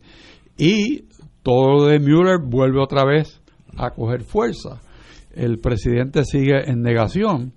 De hecho, hasta habló feo o malo en una de las, de las actividades que tuvo, eh, que demuestra que está desesperado. O sea que el, el, eh, usar la- los vocablos que él utilizó Sí, sí. eh, fue Algo está mal. en primer lugar de mal gusto y en segundo lugar demuestran que su carapacho ya va sintiendo que se está guayando un poco porque es demasiado fuego de distintos de distintos lados y personas muy cercanas a él cuando lo defienden lo hunden o sea que eh, si vemos a ver el Rudolf Giuliani que era su abogado wow. que unos días lo es, otros días no lo es. Los socios de, de Giuliani, que tenían una empresa que se llama Fraud, ese es el nombre de la empresa. Eh, bueno, sí, incorporado y todo. Eh, son cosas que están ya caminando, caminando, caminando en dirección de afectar el, el desempeño del presidente de los Estados Unidos en su cargo, porque está dedicándole el tiempo a defenderse y a la reelección. Entonces, la nación está fuerte, pero no tan fuerte como para estar desatendida. El Senado está en enajenación también en Estados Unidos porque hay unos robots que dejaron de pensar.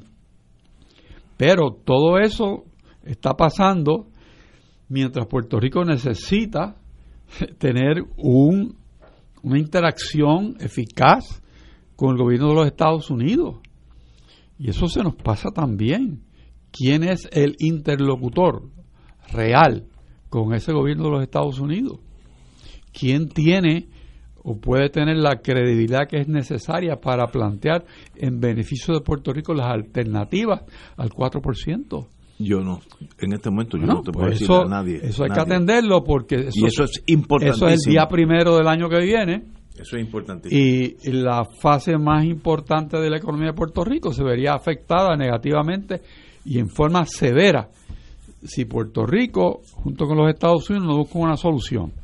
Hay soluciones y, y se han estado discutiendo desde hace tiempo que sabemos que los tiros vienen, pero no ha pasado nada. El gobierno no se ha movido en ninguna dirección. Eh, Hay, como cierto miedo a tomar acción, que es shock. ¿sabes? Eh, La cosa es tan severa que uno no quiere admitirlo. Para que veamos esto del 4%, que la gente pues no, no relaciona eso con Puerto Rico. Un prestigioso economista me dijo que si eso pasara, si se elimina el 4%, Puerto Rico tendría que inmediato despedir 20 mil a 25 mil empleados públicos de un día para otro.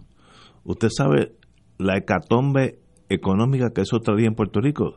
Esa gente pagan hipotecas, compran carros, van al cine, eh, comen en restaurantes, lle- llevan los nenes a la escuela. Todo eso cambia de un día pa- en 24 horas, 20 mil a 25 mil empleados públicos. Una hecatombe económica. Pero es, es peor que eso, Ignacio. Tú que viviste en el mundo de, de las multinacionales. Esas multinacionales están en Puerto Rico en forma marginal hoy día. Están aquí porque la operación eh, es tan buena como en cualquier otro sitio y las que reciben de otros sitios un acercamiento, si no tienen alivio en Puerto Rico, casi siempre del, del tema energético, que es muy caro, pues, pues se van o no traen nuevas líneas de producción a Puerto Rico, que es otra Exacto. manera de irse, De poco, irse a poco. poco a poco. Bueno, pues entonces ahora esas compañías, ese 4% que están pagando, pues realmente no lo pagan, porque el gobierno de los Estados Unidos lo absorbe. Pero eso no va a seguir mucho tiempo. El, tesorero de Estados Unidos dijo, ustedes tienen que cambiar la forma en que ustedes logran extraer ese 4% de esas compañías. No ha pasado nada. Hay formas de hacerlo. Una que te puede ser familiar es tener un toll gate tax local, que desde el punto de vista de Estados Unidos puede ser considerado como un tax al ingreso y entonces deducible en los Estados Unidos. Veo. Eso no ha pasado. Puede ser una combinación de eso con una, una manera de tributar la propiedad dedicada a ese uso industrial, que podría ser otro bolsillo. Eso no se ha hecho. Cuando vamos a ver, llega el día que pensábamos era menos pensado, pero es el día real, el día primero de enero. Se acabó. O sea que no tan solo tenemos los candidatos que tienen que correr en el mes de diciembre, es que la legislatura, el gobernador y los contactos que tengan tienen que llegar a un acuerdo con las compañías que están en Puerto Rico para explicarle cómo le van a, a poner la contribución, cómo pueden deducirla en los Estados Unidos antes del día último del año. ¿Y eso es en dos semanas? Pues necesita una sesión legislativa especial para considerar eso. Tienen que dejarse de la politiquería y ponerse a trabajar.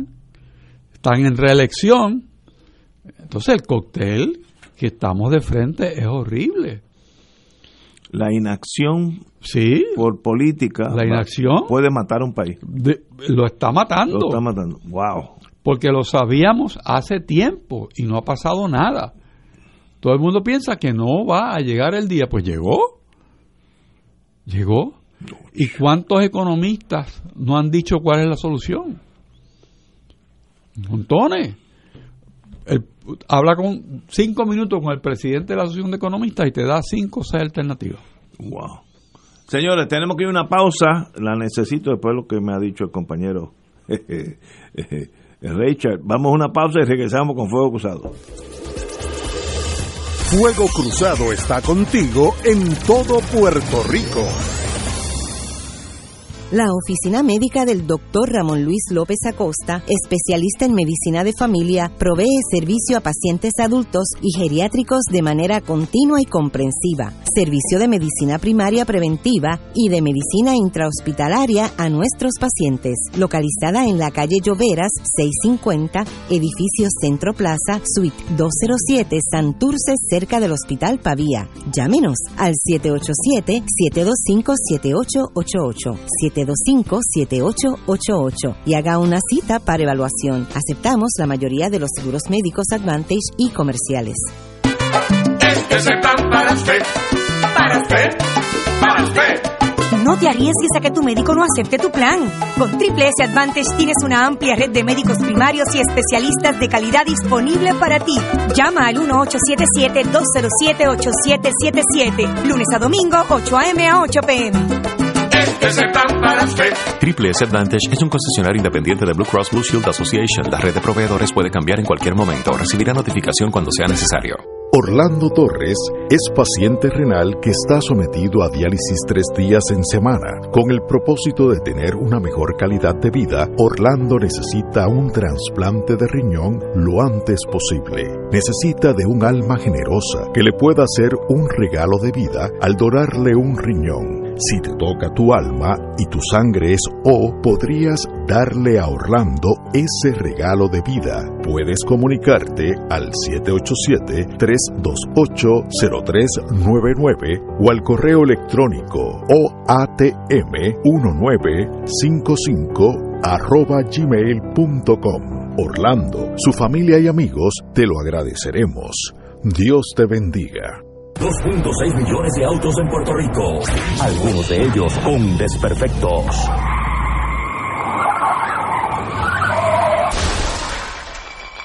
Autocontrol. Tu carro. Tu carro. Tu mundo. Lunes a viernes a las 11 de la mañana por Radio Paz 810 AM.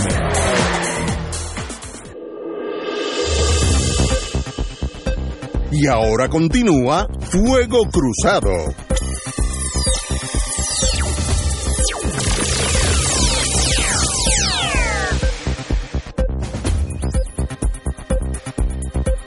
Regresamos, Boys and Girls de Fuego Cruzado.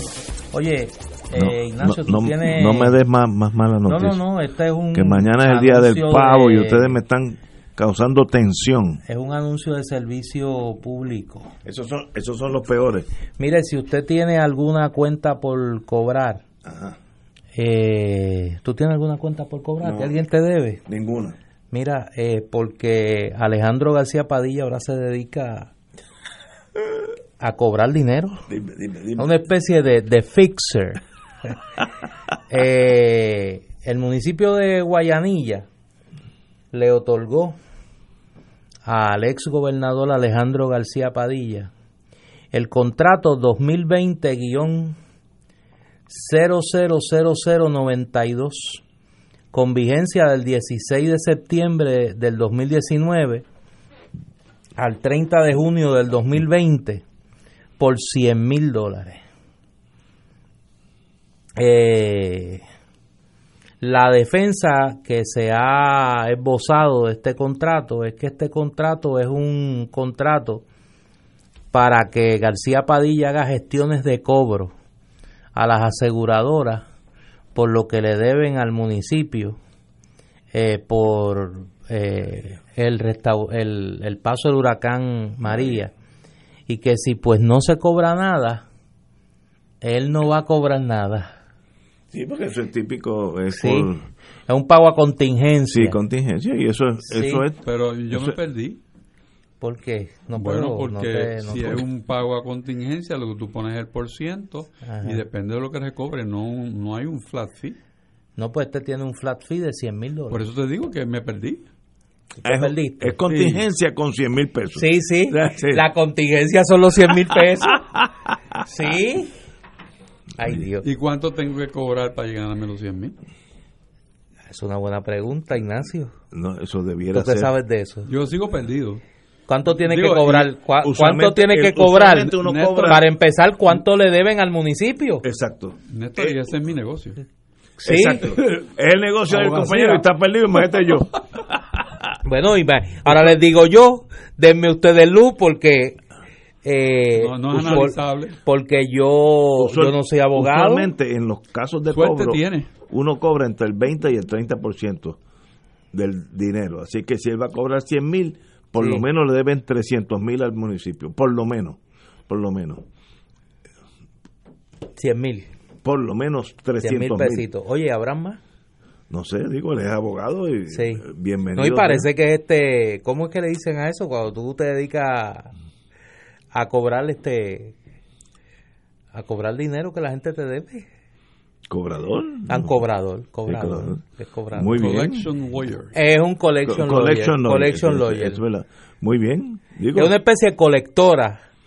pero si es verdad que se le debe Sí, y hace al ese- municipio. y él hace el trabajo y lo Al cobra, municipio, al no tengo municipio. problema que se le pague, esa es la profesión nuestra. Sí. Digo, Sí, sí, lo único es que Mira, me dice que la deuda. saber un poco más. Mira, que Sí. siempre un abogado a tiempo Puede salvar salva una vida, puede me salvar escriben una aquí que por lo menos la deuda del municipio tiene que ser de 300 mil dólares. Sí, ahí está. Para que cobre, Sí, para que le den a él el, el 33. Sí, El 33. ahí no tengo problema. Pero déjame Como decirte, dirían en Brooklyn, from the top. En, en- en cobro normalmente para Ay, tú Dios. cobrar esa cantidad requiere que tú eh, vayas a juicio porque Sí, sí, las es escalas sí. son un diferentes. litigio, litigio. Son diferentes. Porque las si escalas. es sin por una cartita es 10%. O sea, pero si vas a juicio, pero estamos asumiendo que, aquí nos vamos hasta el eje, son 100 mil, quiere decir que le deben por lo menos 300 mil. 300 mil. Y no tengo problema, él Sí. es abogado que cobre por su trabajo. ¿Sí tú crees que debe cobrar? Sí, dar sí, esa- no, no, absolutamente. Ah, mira, este, esta era la palabra que yo estaba buscando, ajustador. Ah, Él es un ajustador. Adjuster. Él es un adjuster. Es otra cosa. Eso es otra cosa totalmente diferente. Desde Cuyón, desde allá del barrio Cuyón, de Cuamo. Oye, Pero qué, qué cosa, ¿eh? Tan bueno Sí. que cada cual se gane la vida honestamente como sea. Así con eso De no vergüenza contra dinero No, no, a, al ajustador. Tampoco. La historia tampoco- del Partido Popular. No, tampoco venga con esos Sí, no, no, es que eso es bueno. de Desde moralidad. vergüenza, desde vergüenza contra dinero a, Ajustador, al ajustador. Porque somos tiempos Al diferentes. bufete Calvo Sotelo. Historia de. Como el, el libro aquel de William Shirer sobre el Tercer Reich. Auge y caída. Rise and Fall. Rise and Fall of De vergüenza contra dinero al bufete Calvo Sotelo. Es que la- Pasando por Anaudi. Y ahora este las gestiones de cobro. No tengo problema que el compañero abogado se gane Sí. la vida honestamente y Sí. cobre y, y- Sí. facture. Yo- eso No esa va a ser la defensa, ya tú verás el lloriqueo. Que uno no quiere que se gane la vida, bendito sea el Señor. No, pero es que yo, yo hago ¿Que eso. ¿Qué queremos? Que ponga un kiosco allí en el Exacto, sesco. Que venda hot dogs. Que, que, que ponga un kiosco en el sesco a hacer declaraciones juradas. Eh, Que, lo- que hay. no, no, yo sé, pero esa Que- va a ser la defensa, que- que vélalo. los. Vélalo, que ¿qué queremos? No, que no vaya que para allá. vaya a recoger chavo las luces Que o a poner un kiosco en el sesco. Que no vaya para allá porque Sí, los del seco ya está seguro. cogido. Le pueden dar su bofeta a lo, a lo, a lo, Sí. a lo que pasó en estos días. Señores, tenemos que ir a una pausa. Ahí está Bordelia. Ajá, espérate. No, seguimos hablando. Oye, qué cosa que yo no dije nada incorrecto, pero ninguna mala palabra ni nada. Pero Gracias a Dios, porque tú estás como tenso. Cataño Estás establece tenso Con el tema de, del PNP. Es que, es que no es fácil. y eso de Rosellito Oye, aquí me mencionan, aquí me mencionan un abogado que estuvo también activo en la política, que después se dedicó a eso con bastante éxito. ¿Quién es? Bueno, no te puedo, no voy a No, decir el nombre, no. pero lo que lo que cobraba lo metía en una cajita. Ah, sí. Una cajita. pero- Sí, una cajita. Que siguió No era en una caja, en una cajita. Llegó hasta una caja de muertos. Hasta Sí, eso sí, llegó. eh, una cajita. Pero uno, si trabaja, Sí. uno cobra. Sí. Con eso yo no tengo problema. Oye, una buena noticia, porque antes de ir a la pausa, ya debemos estar en la pausa. Cataño establece una oficina de recuperación. FEMA, FEMA reconoce que el modelo de Cataño es, un excelente, es una excelente práctica que deberían emular otros muni- municipios. Señores de otros municipios, llámense al alcalde esta noche. ¿Qué está haciendo él? En un intento por agilizar el desembolso de fondos destinados para la recuperación del huracán María, Cataño creó la Oficina Municipal de Recuperación y Sustentabilidad, que busca que antes que finalice el 2020, el ayuntamiento haya recibido todo el dinero que FEMA para tiene en torno a ese municipio. Y es una oficina especializada en toda esa burocracia norteamericana que es en inglés, que es repetitiva, que es bien, bien burocrática, y es una buena idea. Y FEMA dice que los otros municipios eh, deben seguir el, el, el ejemplo de Cataño. Felicitaciones al alcalde de Cataño, que no tengo el nombre aquí. Félix Delgado. El Félix Delgado. Eh, ¿De qué partido es? PNP. Muy bien, Félix, siga para adelante. Usted, ah, ese hombre, ya, ya estoy mejorando el weekend porque usted me ha andado Sí. muy duro. Sí.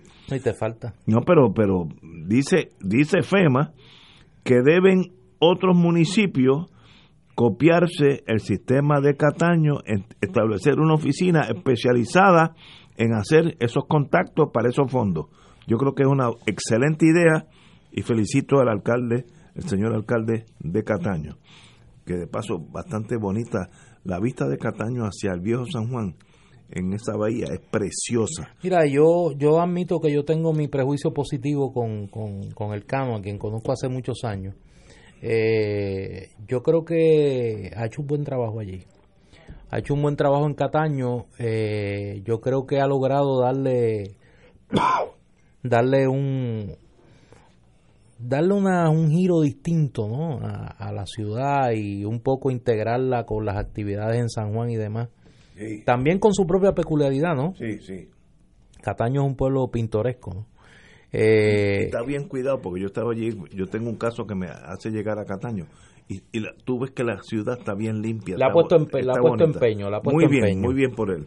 sí, ha hecho, yo creo Así que ha hecho, que- ha hecho un buen trabajo como alcalde. respectivamente, eh, de, si es colorado, rojo o púrpura, muy bien por él. Así que, oye, y tenemos que vol- volver a un tema que tocamos ayer, pero hoy tenemos un ex secretario de justicia, o si- una vez que uno, uno es secretario de justicia, se queda para siempre.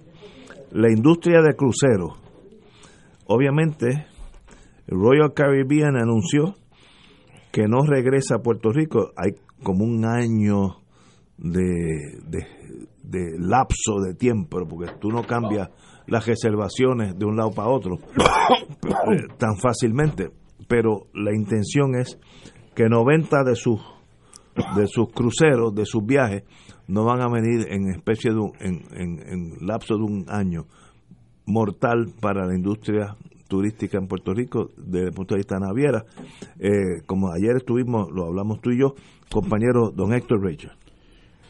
Bueno, esto vuelve a ser otra otro capítulo de la muerte anunciada, ¿no?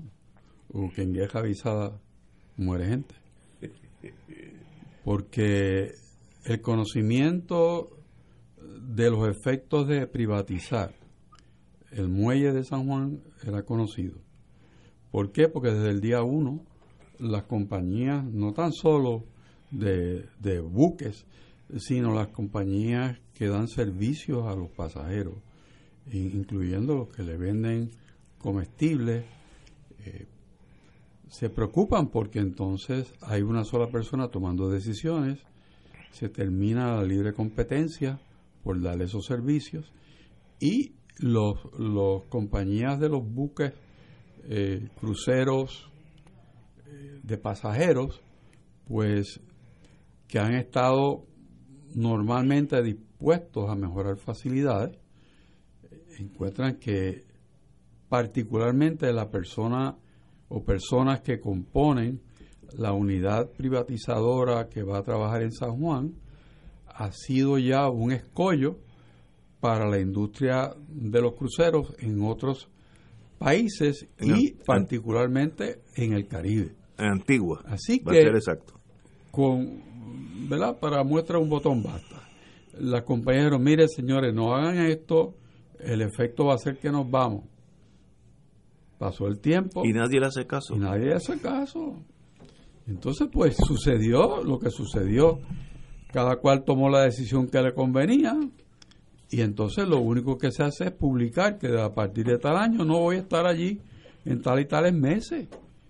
Y eso, para revertir eso, Es, toma un año. Muy, pero que es muy difícil porque ya hay compromisos con otros sitios, Sí. otros puertos. Otros muelles, otras reservaciones. O sea, Correcto. Es y una otra maquinaria. inversión que no se le hizo caso, que pensamos que no era cierto lo que estaban diciendo, que la decisión de este privatizador era buena, pues parece que no era tan buena porque tenía un, un ya, un, como dirías tú, un track record que no era bueno. de pista. Sí, no era bueno. Así que, ¿por qué va a ser bueno en Puerto Rico si no ha funcionado en otros puertos? ¿No? Y, no, y, y si eso es en América. Pero fuera de, de- del ámbito nuestro también, estas personas tienen operaciones en otros sitios que tampoco han sido exitosas. Pregunta, antes de tomar la decisión, ¿alguien consultó con las navieras? Los que todos los días van a todos los puertos del mundo y saben cuáles son buenos, cuáles son malos, qué, qué puertos son eficientes, cuáles son ineficientes, o eso fue así a la, a la cañona nosotros. Bueno, eso no lo sabemos. Y no, ha- no habrá habido un understanding, fíjate la palabra que te acabo de tirar. Sí, eso es de allá de... De, de- de Brooklyn. de Atlantic City, Pero- ¿no? De Atlantic pero City. Un understanding. yo sé por dónde tú vas. no Secretario de Justicia, no ¿sabe por dónde yo No tengo duda de que puede ser que esto obedezca a unas razones que no necesariamente son el bienestar de la industria. Estoy de acuerdo. Allá, es- allá en Roma diríamos uno entente cordial. Sí, un, un entendido entre Correcto. amigos. Sí. Pero la industria turística naviera le conviene a, a Puerto Rico. El hecho de que yo, yo, tumbólogo, haga un mega contrato y yo me tumbe uno o dos millones de pesos, si arruina, si arruino esa industria, el uno o dos millones de pesos le cuesta a Puerto Rico 40 millones al año. Así que ahí hay un problema que la gobernadora no puede permitir que suceda. Para eso es que está allí. Ella no está allí para estar saliendo en la prensa todos los días, posando lo más bonita que es, etcétera. Ella está allí para correr el país. Y eso es un problema serio que tiene que atender ella, no más nadie, porque ahí, ahí puede haber un entendido. Usted me entiende, señora gobernadora. Sí, sí. An arrangement. Bueno, si alguien, si alguien puede entender el entendido es ella, porque ella estuvo Fue fiscal. y fue secretaria, Y secretaria de justicia, Justicia. o sea que ella está en una cancha que puede puede funcionar O y sea, lo, lo que tú estás, lo, lo que tú estás insinuando es que pueden haber otras motivaciones Sí. que no sean el interés público. Estoy totalmente seguro porque es que es absurdo. Pero ¿cómo tú tiras eso así? Pero no, condicionado pero es que es absurdo chipitito. que tú hagas una medida y entonces causes que Iberia no venga a Puerto Rico. ¿Qué clase de, de entendido es ese? Digo, Iberia- Bueno, hay un entendido. Sí, porque a menos que Lo que pasa es que el motivo no es el interés público. no es interés público. Y No. para eso es que ella está allí, para corregir eso. Es decir, aguanta. Como yo dije ayer, y lo repito, esa señora, que es la gobernadora de Puerto Rico, mañana debe estar en Londres hablando con eh, Royal Caribbean. ¿Qué ustedes necesitan para quedarse en Puerto Rico? Y uno reach an agreement con el gobernador de Puerto Rico allí en la oficina del chairman of the board Sí. de la Royal Caribbean. No es mandando un pelafután a, a hablar con alguien en Nueva York que no tiene... No, usted gobernadora o presidente del país que sea, vaya, atiende ese problema personalmente, porque son 40 millones de dólares al año que se votan porque alguien dio un tumbe de uno o dos.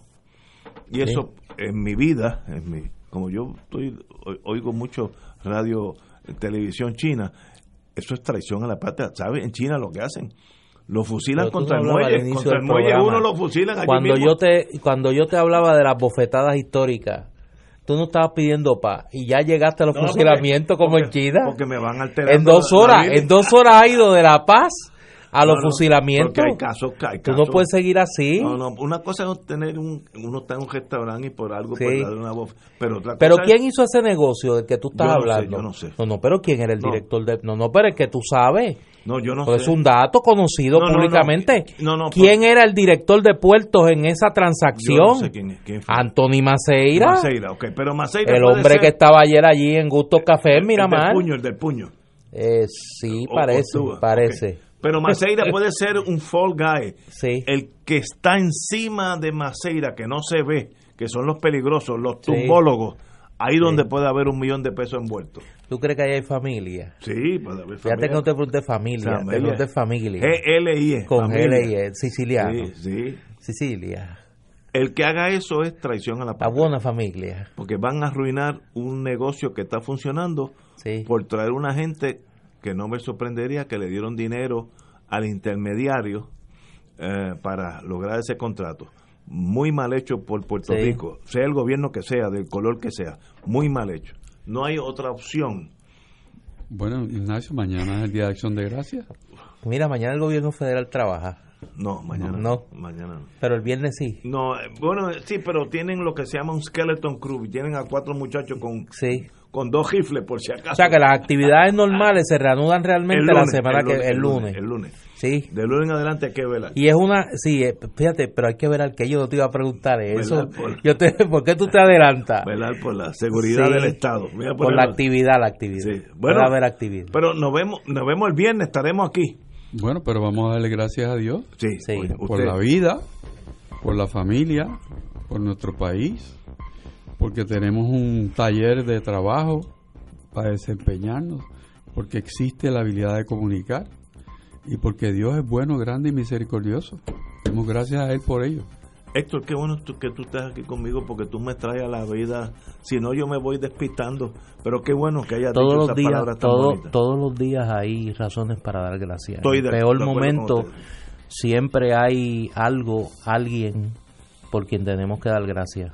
Eh, crea usted o no crea, eh, saque un minuto para darle gracias, si no a Dios, a la vida, a la energía, al, a esa fuerza más allá de usted y su egoísmo, en la que usted encuentra la razón, la causa última, como decía Santo Tomás de Aquino, de todo.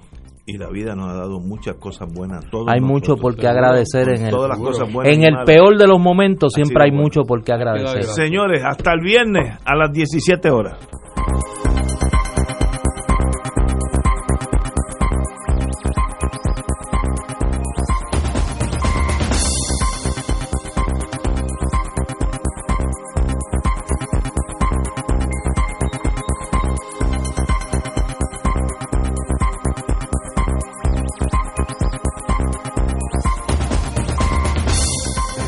Esta emisora y sus anunciantes no se solidarizan necesariamente con las expresiones vertidas en el programa que acaban de escuchar. Radio Paz 810.